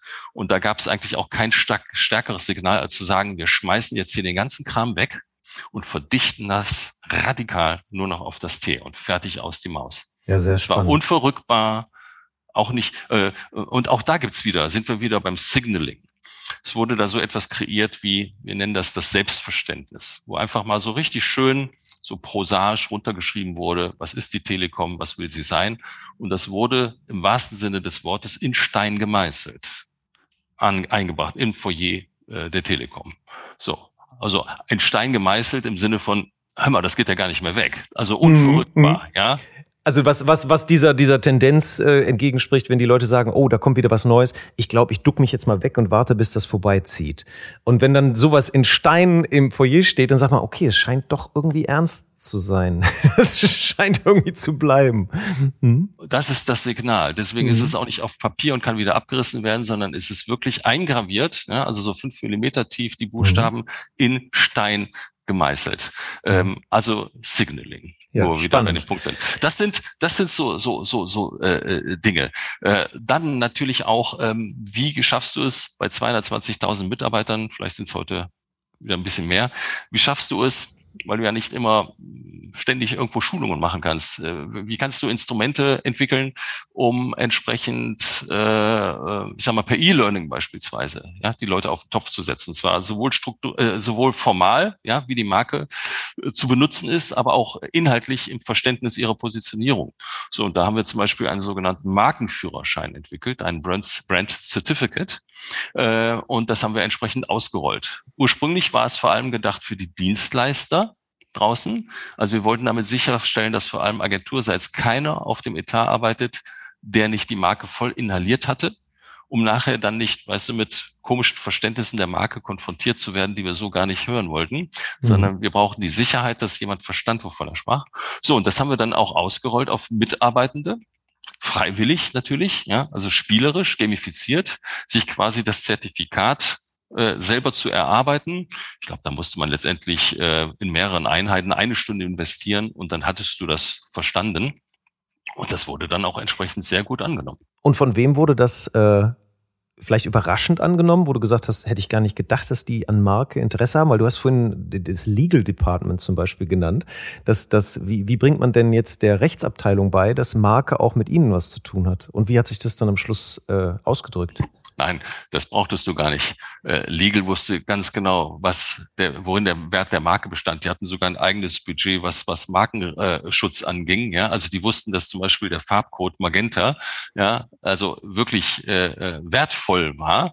Also wir hatten mal irgendwann ausgerechnet, ich weiß gar nicht, äh, wie wir es gemacht hatten, aber was wurde mir mal zugespielt, ich hoffe, ich sage da jetzt nichts Falsches, dass allein der Einsatz der Farbe Magenta über den ganzen Erdball einen medialen Gegenwert von vier Milliarden Dollar hatte. Ja, also was Erkennbarkeit an. Das glaube ich sofort, das glaube ich sofort, weil ich hatte gerade eine persönliche Erfahrung auf LinkedIn, wo ich ein Video, ein Musikvideo gesehen habe, wo äh, Magenta Licht eingesetzt wurde und es ging um die Zukunft. Ich habe wirklich, im, ich habe wirklich, ich habe die Hälfte des Spots gedacht, wann kommt denn jetzt das Sponsoring? Wann, wann, wann, wann kommt, wann, wann zeigt sich denn die Telekom, dass das eigentlich ein gesponserter Spot war? War es aber nicht. Und das war nicht von von niemand Geringerem als Peter Fox. Ja, ja, hier, das Pink, seines Lied. Ja, ja, ja, Pink, ja, klar. Ne? Das Lied. Ja. Und ich habe wirklich im ersten Moment gedacht, das sei die Telekom. Ja, aber weißt du, da gibt es dann zwei Möglichkeiten, darauf zu reagieren. Also entweder man mahnt ihn dann ab, was äh, vielleicht in dem Fall nicht ging, weil andere waren klasse, aber vielfach haben wir das natürlich gemacht. Ja, also wenn da irgendwie eine Versicherung plötzlich mit äh, etwas Magenta-ähnlichem kam, zack, mhm. sofort mhm. abrasiert. Es sei denn, wir stellten fest, dass die Konnotation, es könnte Telekom sein, auch wenn es das nicht ist, eigentlich gar nicht so schlecht ist. Wie eben im Fall von Peter Fox. Also dann lass ihn doch ruhig, ja, mit äh, Pink arbeiten, ja, und die Leute glauben, es könnte, wie jetzt in deinem Fall geschehen, äh, Magenta sein. Ist doch okay. Passt. Also war auf jeden Fall Teil der Popkultur und Telekom ist vorne mit dabei. Zumindest wenn die Botschaft eine positive ist, ja, wie in dem Fall, ich sag mal, der, der hoffnungsfrohe Blick in die Zukunft. Und wenn du den mit der Farbe verbindest, dann lass die Leute doch denken, es wäre äh, äh, Telekom. Ist doch gut. Ja, sehr stark. Jetzt hast du mir im Vorgespräch mal gesagt, der wichtigste Verbündete in der Durchsetzung der Marke ähm, das fand ich eine ganz tolle Geschichte. Du hast mich gefragt, mit wem muss man sich als erstes vernetzen und verbinden? Und da war meine sofortige Reaktion, ja, wahrscheinlich mit dem Vertriebsleiter. Und das war voll falsch. Ich sage nicht, dass das falsch war. Ich hätte nur einen anderen Tipp. Ich hatte nämlich gesagt, also ich würde erstmal auf den Betriebsrat zugehen. Ja, und zwar bestenfalls Konzernbetriebsrat, weil da sind alle Betriebsräte. Ja. So, und auch entsprechend äh, die Betriebsratssitzungen wahrzunehmen. Und äh, es gibt da zum Beispiel auch sogenannte Konzernwirtschaftsausschüsse, äh, wo die sitzen und da wirklich äh, auf Augenhöhe äh, reinzugehen, weil die wirst du brauchen. Also zumindest dann, wenn du siehst, au wei, wir werden hier auch ein paar Dinge unliebsame angehen müssen, was eben Neuverteilungen angeht von Jobs, Umstrukturierungen, äh, da kommst du am Betriebsrat nicht vorbei. So, und die soll nicht das Gefühl haben, dass sie dann, ich sag mal so, auf den letzten zehn Metern abgeholt werden, so nach dem Motto, wink mal durch, sondern sie soll von vornherein das Verständnis für die Aufgabe entwickeln können, äh, damit du sie einfach als Player auf deiner Seite hast. Das ist wirklich wertvoll. Weißt du, das sind auch so Dinge, die hatte ich bei Audi gar nicht gemacht, weil da hatte ich noch gar nicht darüber nachgedacht. Ähm, die Arbeit bei der Telekom gab mir die Möglichkeit, äh, nochmal neu zu überlegen, wie würdest du es jetzt auch heute wieder machen? Ne? Also welche Regeln würdest du dir quasi aufstellen, um äh, vorzugehen? Und da gehört also die schnelle Verknüpfung mit dem Betriebsrat auf jeden Fall dazu. Das ist auch eine Frage von Respekt. Ja. Weil oft wird ja fälschlicherweise äh, angenommen, das Management wäre sozusagen Vertreter der arbeitgebenden Seite. Ja, dabei sind das auch nur leitende Angestellte mit einer gewissen Machtfülle, ja, aber die wird ihnen gegeben und auch wieder genommen. Und auf der anderen Seite hättest du eben die Arbeitnehmer äh, äh und Arbeitnehmerinnenvertreter. So, und äh, da werden dann immer so Klassenspiele gespielt. Ja, also so, so, so gegeneinander. Und da denke ich auch, äh, das hilft uns aber nicht. Also es ist immer noch ein Miteinander. Insofern wirklich auf Augenhöhe und ich muss sagen, was ich mir da doch verdient hatte, war ähm, die Anerkennung seitens des Betriebsrates immer sehr offen und sehr transparent auf die zugegangen zu sein und die halt auch über Nöte, äh, aber auch Wünsche zu informieren und die entsprechend abzuholen. Das wurde schon gutiert. Also es lohnt sich dann auch, das so Und das macht total Sinn aus der Perspektive, was wir vorhin besprochen haben, dass Marke keine Abteilung ist und Kommunikation nur ein ganz kleiner Teil der Markenführung und ein größerer Teil der Markensignale liegt gar nicht in der direkt, im direkten Zugriff von deiner Abteilung, aber im direkten Zugriff von anderen Abteilungen, wo dann der Betriebsrat auch bei Veränderungen natürlich immer viel mit zu sagen hat. Ne? Also wenn, wenn Callcenter etc. umorganisiert wird, Reaktionszeiten, Abteilungen aufgelöst werden, ganz toll. Also das, das nehme ich, nehme ich als ganz wertvollen Tipp mit. Das ja, und vor allem, explizit. Weißt du, bring, ihnen die, äh, bring ihnen die Marke auch bei. Also ja. nicht nur irgendwie vom Blatt Papier. Ähm, dafür waren zum Beispiel solche Sachen wie Electronic Beats natürlich hervorragend geeignet, weil äh, es allen äh, bei der Telekom äh, Zustand, äh, da entsprechend Karten zu bekommen. Und äh, wenn da irgendein Star war, den die Leute da mal gerne hören wollten, ob das jetzt die Pet Shop Boys waren ja, oder Brian Ferry, dann haben wir auch geguckt, dass vom Betriebsrat welche die Möglichkeit hatten, dabei zu sein. Und dann erlebten die einfach mal Marke im dreidimensionalen Raum. Und dann konntest du natürlich ganz anders über Marke sprechen später, äh, als wenn du es nicht getan hättest. Erleben, was verbindet. Signaling, Signaling versus Messaging. Wir wiederholen das mantraartig. Das ist auf jeden Fall super. Äh, ich glaube, der Titel des, äh, des Podcasts steht schon fest.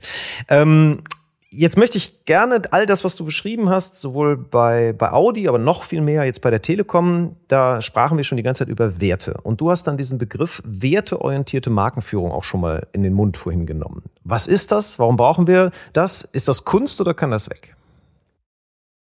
Also, was ist für mich werteorientierte Führung? Also für mich bedeutet das, äh, mit einer Marke auch den Wandel eines Unternehmens voranzutreiben und gesellschaftliche Veränderungen konstruktiv und verantwortungsvoll voranzutreiben. Es gibt da jemanden, der heißt Uwe Schneidewind. Heute ist der UB von Wuppertal, aber der war bis 2020, glaube ich, Präsident des Wuppertal-Instituts für Klima, Energie und Umwelt. So, und der hat mal gesagt, dass äh, der gesellschaftliche Nutzen jeglicher Geschäftstätigkeit im Zentrum von Geschäftsstrategien im 21. Jahrhundert stehen, zu stehen haben. Und das sehe ich auch genauso. Ja, also, äh, dass es nicht mehr allein um die Erfüllung von Shareholder-Interessen geht, sondern von Stakeholdern, sollte sich mittlerweile rumgesprochen haben, ist aber nicht immer so der Fall. So, und äh, Werteorientierung heißt für mich eben auch, äh, das Unternehmen, nicht nur Unternehmen, sondern das ist ein Dreiecksverhältnis von Politik, von Zivil- und Konsumgesellschaft und eben auch von äh, äh, Wirtschaft, von Unternehmen, dass sie in einem Dreiecks- oder Vierecksverhältnis miteinander dafür sorgen, dass äh, die vielen Probleme, die wir haben, die vielen Herausforderungen wirklich gemeinsam unter einer, unter der Betrachtung eines gesunden ethischen Wertekompasses angegangen werden. Weil wenn wir das nicht tun, dann geht die Erde halt zugrunde. Und das hat nicht nur was mit Nachhaltigkeit zu tun. Also ich glaube beispielsweise auch nicht, dass die Purpose-Diskussion, die man hier und da so verfolgt, äh, dass die nur etwas mit Nachhaltigkeit zu tun hätten. Ja, also wenn du beispielsweise, äh, ich, äh, nimm mal einen Sportartikelhersteller ähm, der hat sich nicht zuallererst in seinem Unternehmenszweck Nachhaltigkeit auf die Fahne geschrieben, sondern Fitness, Vitalität, Sportlichkeit, also Mental and Physical Health, wenn du so willst. Und das ist ein wichtiges gesellschaftliches Gut ja, mhm. weil nur aus einem gesunden Geist kommen auch entsprechend Ideen, ja, die dann nachher vielleicht volkswirtschaftlich wieder interessant werden, weil dort entsprechende Innovationen geprägt werden und und und. Also es gibt viele Bereiche, wo Werteorientierung zu gesellschaftlichem Nutzen führen kann. Und äh, ich bin halt ein starker Verfechter, dass wir alle, äh, ob in beruflicher oder privater Hinsicht, aufgefordert sind, diesen ethischen Wertekompass im Blick zu haben, jeder für mhm. sich. Mhm. Ja, Dankeschön. Und wie du ja an den Beispielen, die wir auch ausgeführt haben, das muss nicht im Widerspruch zum wirtschaftlichen Erfolg stehen. Ne? Also das ist ja, das ist äh, eher, eher im Gegenteil. Ne? Also die, die Verbindung. Hm? Die es Verbindung, gibt ein, es ja? gibt da so einen Ökonom, das ist der Professor Colin Meyer, äh, in Oxford und der hat zum Beispiel gesagt, äh, the purpose of a company is to produce profitable solutions to problems of people and planet. In solving these problems, the company isn't at the same time profiting from producing problems for people or planet. Also, äh, es ist ganz klar, natürlich geht es um Wirtschaften, auch nachhaltiges Wirtschaften. Es geht um Generierung von Profit für Reinvestitionen, ja, und äh, ich sag mal, die Unternehmen haben natürlich das stärkste Standbein auch in der ich sag mal, gesellschaftlichen Rückendeckung, die wirkliche Probleme oder Herausforderungen angehen. Und manchmal gibt es ja auch so Dinge, wo man, wo man sich fragt, ja, was soll das? Nimm Seife oder Shampoo. Natürlich, alles, was beispielsweise zum Thema äh, ja, Sanitär äh, ähm, ähm entwickelt wird, ist, ist ja wichtig. dass dass für uns sind das vielleicht so Hygienefaktoren im weitesten Sinne, dass wir sie für selbstverständlich erachten. Es gibt andere äh, Regionen in der Welt, äh, die haben, äh, dort haben äh, Kinder beispielsweise noch nie eine Seife gesehen. Also nur um einfach mal klar zu machen, es geht nicht immer nur um Klimaschutz, ja, äh, und, und um äh, ökologische Nachhaltigkeit, sondern äh, es, es, es gibt noch weitere Facetten äh, gesellschaftlichen Nutzens.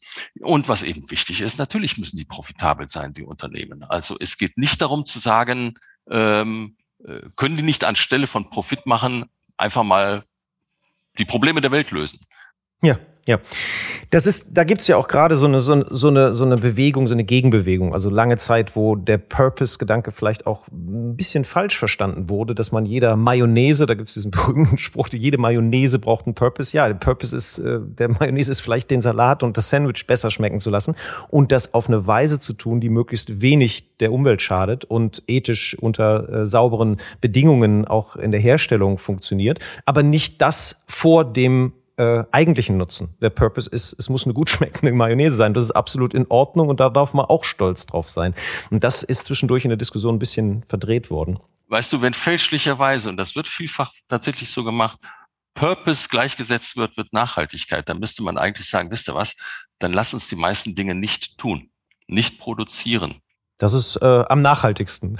Das ist das Nachhaltigste. Ja, es sollte vielleicht auch keine Fußballspiele mehr gehen. Bundesliga, weg damit. Weil was soll das? Jedes Mal, wenn die irgendwo hinfahren, ja, und leider dann eben nicht die Bahn nutzen, äh, produzieren die äh, Gott weiß was an CO2-Ausstoß. Mhm. Ähm, und, und dann wird auch noch gemümmelt vor Ort in den Stadien. Können wir doch darauf verzichten, weglassen, ja. Oder nehmen wir mal Hurtigrouten, ist so ein schönes Beispiel. Ich finde die großartig, ja, weil ich immer denke, dass die Automobilindustrie mal auf das Prinzip Hurtigrouten äh, äh, einen Blick werfen sollte. Nämlich, äh, die sagen, meine Güte, wo jetzt die meisten Ozeanriesen immer größer werden, mittlerweile sechs bis 7.000 Leute an Bord haben, machen wir die Schiffe einfach immer kleiner. Wir entwickeln auch entsprechende Hybridschiffe und kommen damit auch dorthin, wo die dicken Dinger gar nicht hinkommen. Ähm, also ich sag mal, selbst mit Hurtigrouten wäre vielleicht Venedig eher anzusteuern als mit diesen riesen Dingern da von AIDA.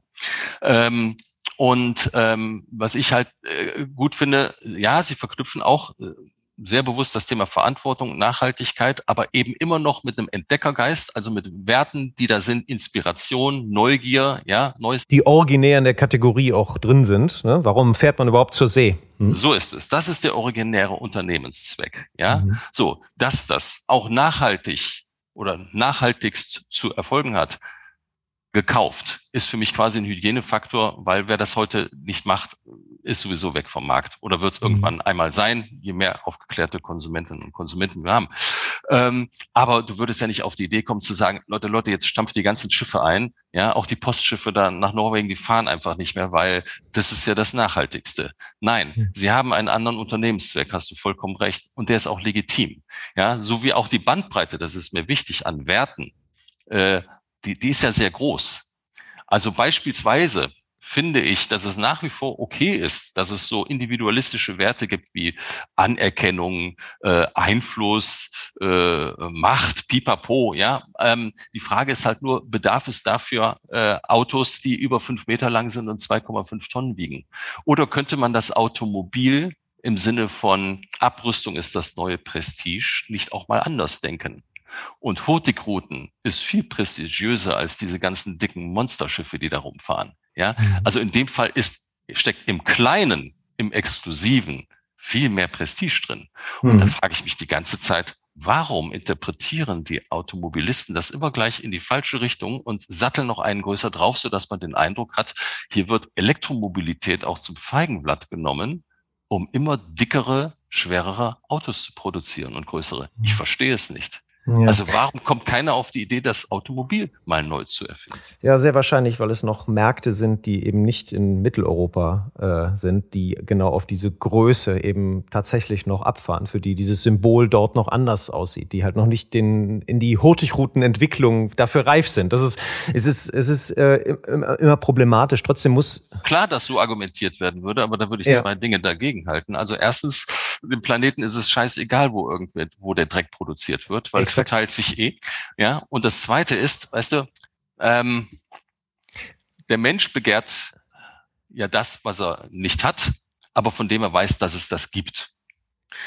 Wenn es jetzt Dinge einfach nicht gäbe, schlechte Dinge, die man erwerben könnte, würde ich sie auch nicht begehren. Also, warum mache ich nicht einfach eine neue Möhre? Die ich dann entsprechend haben will. Also warum, und, und das, das, das werfe ich den Automobilisten wirklich vor. Ich, ich, ich, ich sehe zumindest keine Indizien dafür, für neue, für neu gedachte Konzepte. Mhm. Also wenn du dir mal anguckst, was da im Augenblick rausgehauen wird, vor allem von den drei Premium-Anbietern, und an dem Punkt muss ich auch sagen, verlässt Audi irgendwie so eine äh, so ein Terrain, ähm, da da da fühle ich mich auch nicht mehr gut mit den vier Ringen. Ja, die Konzeptcars beispielsweise sind bei denen alle über fünf Meter. Ja, mhm. auch jetzt in der Werbung beispielsweise der Weihnachtsmann, der da mit irgendeinem so Schlitten rumfährt, ist also ein, ein riesen Showcar. Da wird dann immer gesagt, ist ja nur ein Showcar. Auf der anderen Seite soll uns das als Betrachter aber ja sagen, hey, da steckt so viel an Novität drin, ja, äh, in die Zukunft gerichtet, dass selbst wenn es nur ein Showcar ist, da werden wir uns für die weitere Entwicklung von Automobilen eine Scheibe von abschneiden. Und denke ich die ganze Zeit, keine Ahnung, was das sein könnte. Mhm. Ich habe wirklich keine Idee. So, und das ist bei den anderen nicht anders. Und ich verstehe es einfach nicht. Und deswegen mhm. finde ich Hurtigruten ebenso gesund, weil die sagen, wir machen es genau andersrum. Und ich glaube, das ist auch der richtige Weg. Schöne Inspiration, das ist gut. Vor allem, weil wir es da ja immer, weißt du, mit so einem Markendilemma, äh, mit einem Wertedilemma haben. Ähm, entweder du hast es mit, und dann sind wir auch beim Thema Sinnwashing oder Sensewashing. Ähm, äh, wenn man so sieht, wer sich jetzt alles Regenbogen und Pipapo auf die Fahne schreibt ähm, und, und, und auch sagt, ja, ja, wir sind auch für Toleranz, Diversität und Nachhaltigkeit, was das kommt ja so, so schnell rausgeschossen, dann würde ich denken, Leute, das sind zwar wirklich Werte, die sind auch hochgradig wichtig und werden nachgefragt, aber es sind eigentlich Hygienefaktoren. Und damit differenziert ihr euch auch gar nicht. Und das Schlimme ist, meistens habt ihr gar keine Handlungsstränge dafür, sondern es ist nur eine kurze, marketingorientierte Reaktion. Ähm, es ist völlig legitim, dass Automobilität nach wie vor für die Erfüllung individualistischer Werte da ist. Jetzt müsst ihr nur gucken, wie ihr das hinkriegt, vor dem Hintergrund, dass diese Werte vielleicht aus heutiger Sicht ein bisschen altbacken sind oder eben nicht mehr ganz so sexy oder dass es mittlerweile eben Werte gibt, die, ich sag mal, ähm, eher immateriell orientiert sind. Also wie, wie kriegt ihr diese Kreuzung hin? Wie, wie, wie könnt ihr das miteinander matchen? Und da müsst ihr einfach mal euren Hintern hochbekommen und neu denken. Und die Antwort kann nicht sein, immer größer, schneller, weiter. Das kann nicht eine Antwort heutzutage sein. Sehr gut. Und wer darauf äh, noch Inspiration dafür noch Inspiration braucht und auch eine strukturierte Herangehensweise, wie man zu diesen Werten kommt, die einem dann leiten zu solchen Entscheidungen, dem empfehle ich dann auch euer Buch, das in die Shownotes kommt. Und ich würde gerne, das war vielen Dank, das war nochmal ein sehr guter, sehr guter Impuls, also wie auch Marke in Zukunft, also gedacht werden sollte als Leitstern für das Handeln von Organisationen und natürlich auch für die Produktentwicklung. Ähm, zwei Fragen habe ich noch an dich. Und zwar, was siehst du aus deiner ähm, aktuellen, auf deinen, aus deinem aktuellen Blick auf die, auf die Weltlage, auf die Wirtschaftslage, was siehst du als die größte Herausforderung für die Markenführung in den nächsten fünf Jahren? Und die zweite Frage kommt danach erst.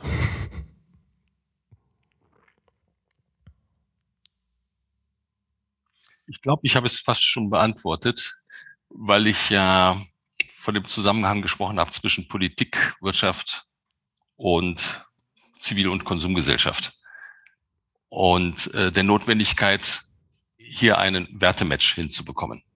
Mhm. Ähm, weißt du, ich kann ja nicht alle Krisen vorwegnehmen, die da vielleicht noch kommen mögen. Und wenn du mich jetzt auch fragst, damit hatte ich schon fast gerechnet, Pessimismus oder Optimismus, ja, dann würde ich sagen, der Pessimismus, der, der sucht uns sowieso äh, heim. Der kommt von ganz alleine es ist wahnsinnig schwierig, sich selber so zum Optimismus zu zwingen. Da muss man einfach immer seine Abwehrkräfte pflegen.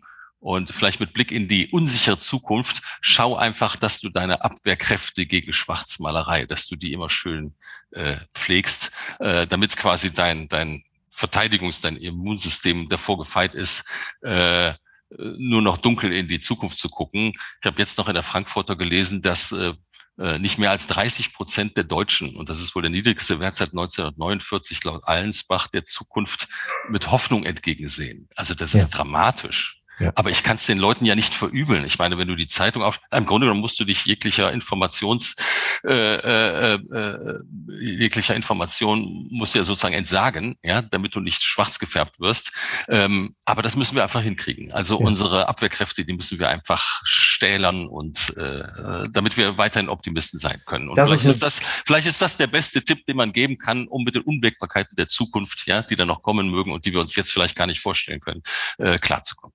Das ist äh, eine große Herausforderung für Marken, weil wenn sie auch optimistisch sein wollen, müssen sie natürlich auch die Menschen, die sie vertreten, die müssen auch optimistisch sein und optimistisch ausstrahlen. Das hast du gerade sehr gut äh, beschrieben.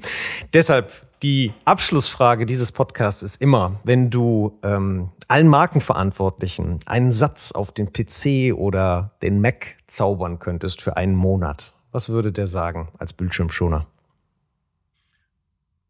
Da würde ich mit Bezug auf das, was ich irgendwann, glaube ich, schon gesagt hatte, tatsächlich äh, draufschreiben, ähm, achte darauf, oder jede sollte darauf achten, dass er immer seinen gesunden ethischen Wertekompass im Blick hat, beruflich und äh, privat, weil dann, dann hat die Welt, wie wir sie uns, wie wir sie gerne hätten, äh, noch eine Chance. Super. Also der, um das zu verkürzen als Slogan, damit es auf den Bildschirm passt, halte deinen Wertekompass im Blick. Täglich. Ja. Ausrufezeichen. Einverstanden, einverstanden. Wenn es, ja, in der Kürze liegt die Würze, du hast recht. sind wir beim, wieder beim Thema Einfachheit und Signaling. Yes. Sehr gut. Hans Christian, es war mir wirklich eine Ehre und auch ein Vergnügen, zugleich mit dir zu sprechen. Es hat Spaß gemacht. Vielen Dank für deine Zeit, deine inspirierenden Gedanken und klugen Gedanken und deine Offenheit, diese mit uns zu teilen. Herzlichen Dank. Olaf, ich danke dir vielmals und ich hoffe, dass es für die Zuhörenden auch was gebracht hat. Da, davon bin ich überzeugt. Vielen Dank und alles Gute. Bis dahin. Tschüss. Und das war eine weitere Episode von Markenkraft. Vielen Dank, dass Sie dabei waren. Wir hoffen, es hat Ihnen genauso viel Freude gemacht wie uns. Wenn ja, empfehlen Sie uns, Ihren Freunden, Ihren Bekannten, Ihren Kollegen und bewerten Sie uns auf iTunes, Stitcher, Spotify, Soundcloud, egal wo Sie diesen Podcast hören. Share the love for brands. Machen Sie es gut für sich und die Menschen in Ihrem Leben.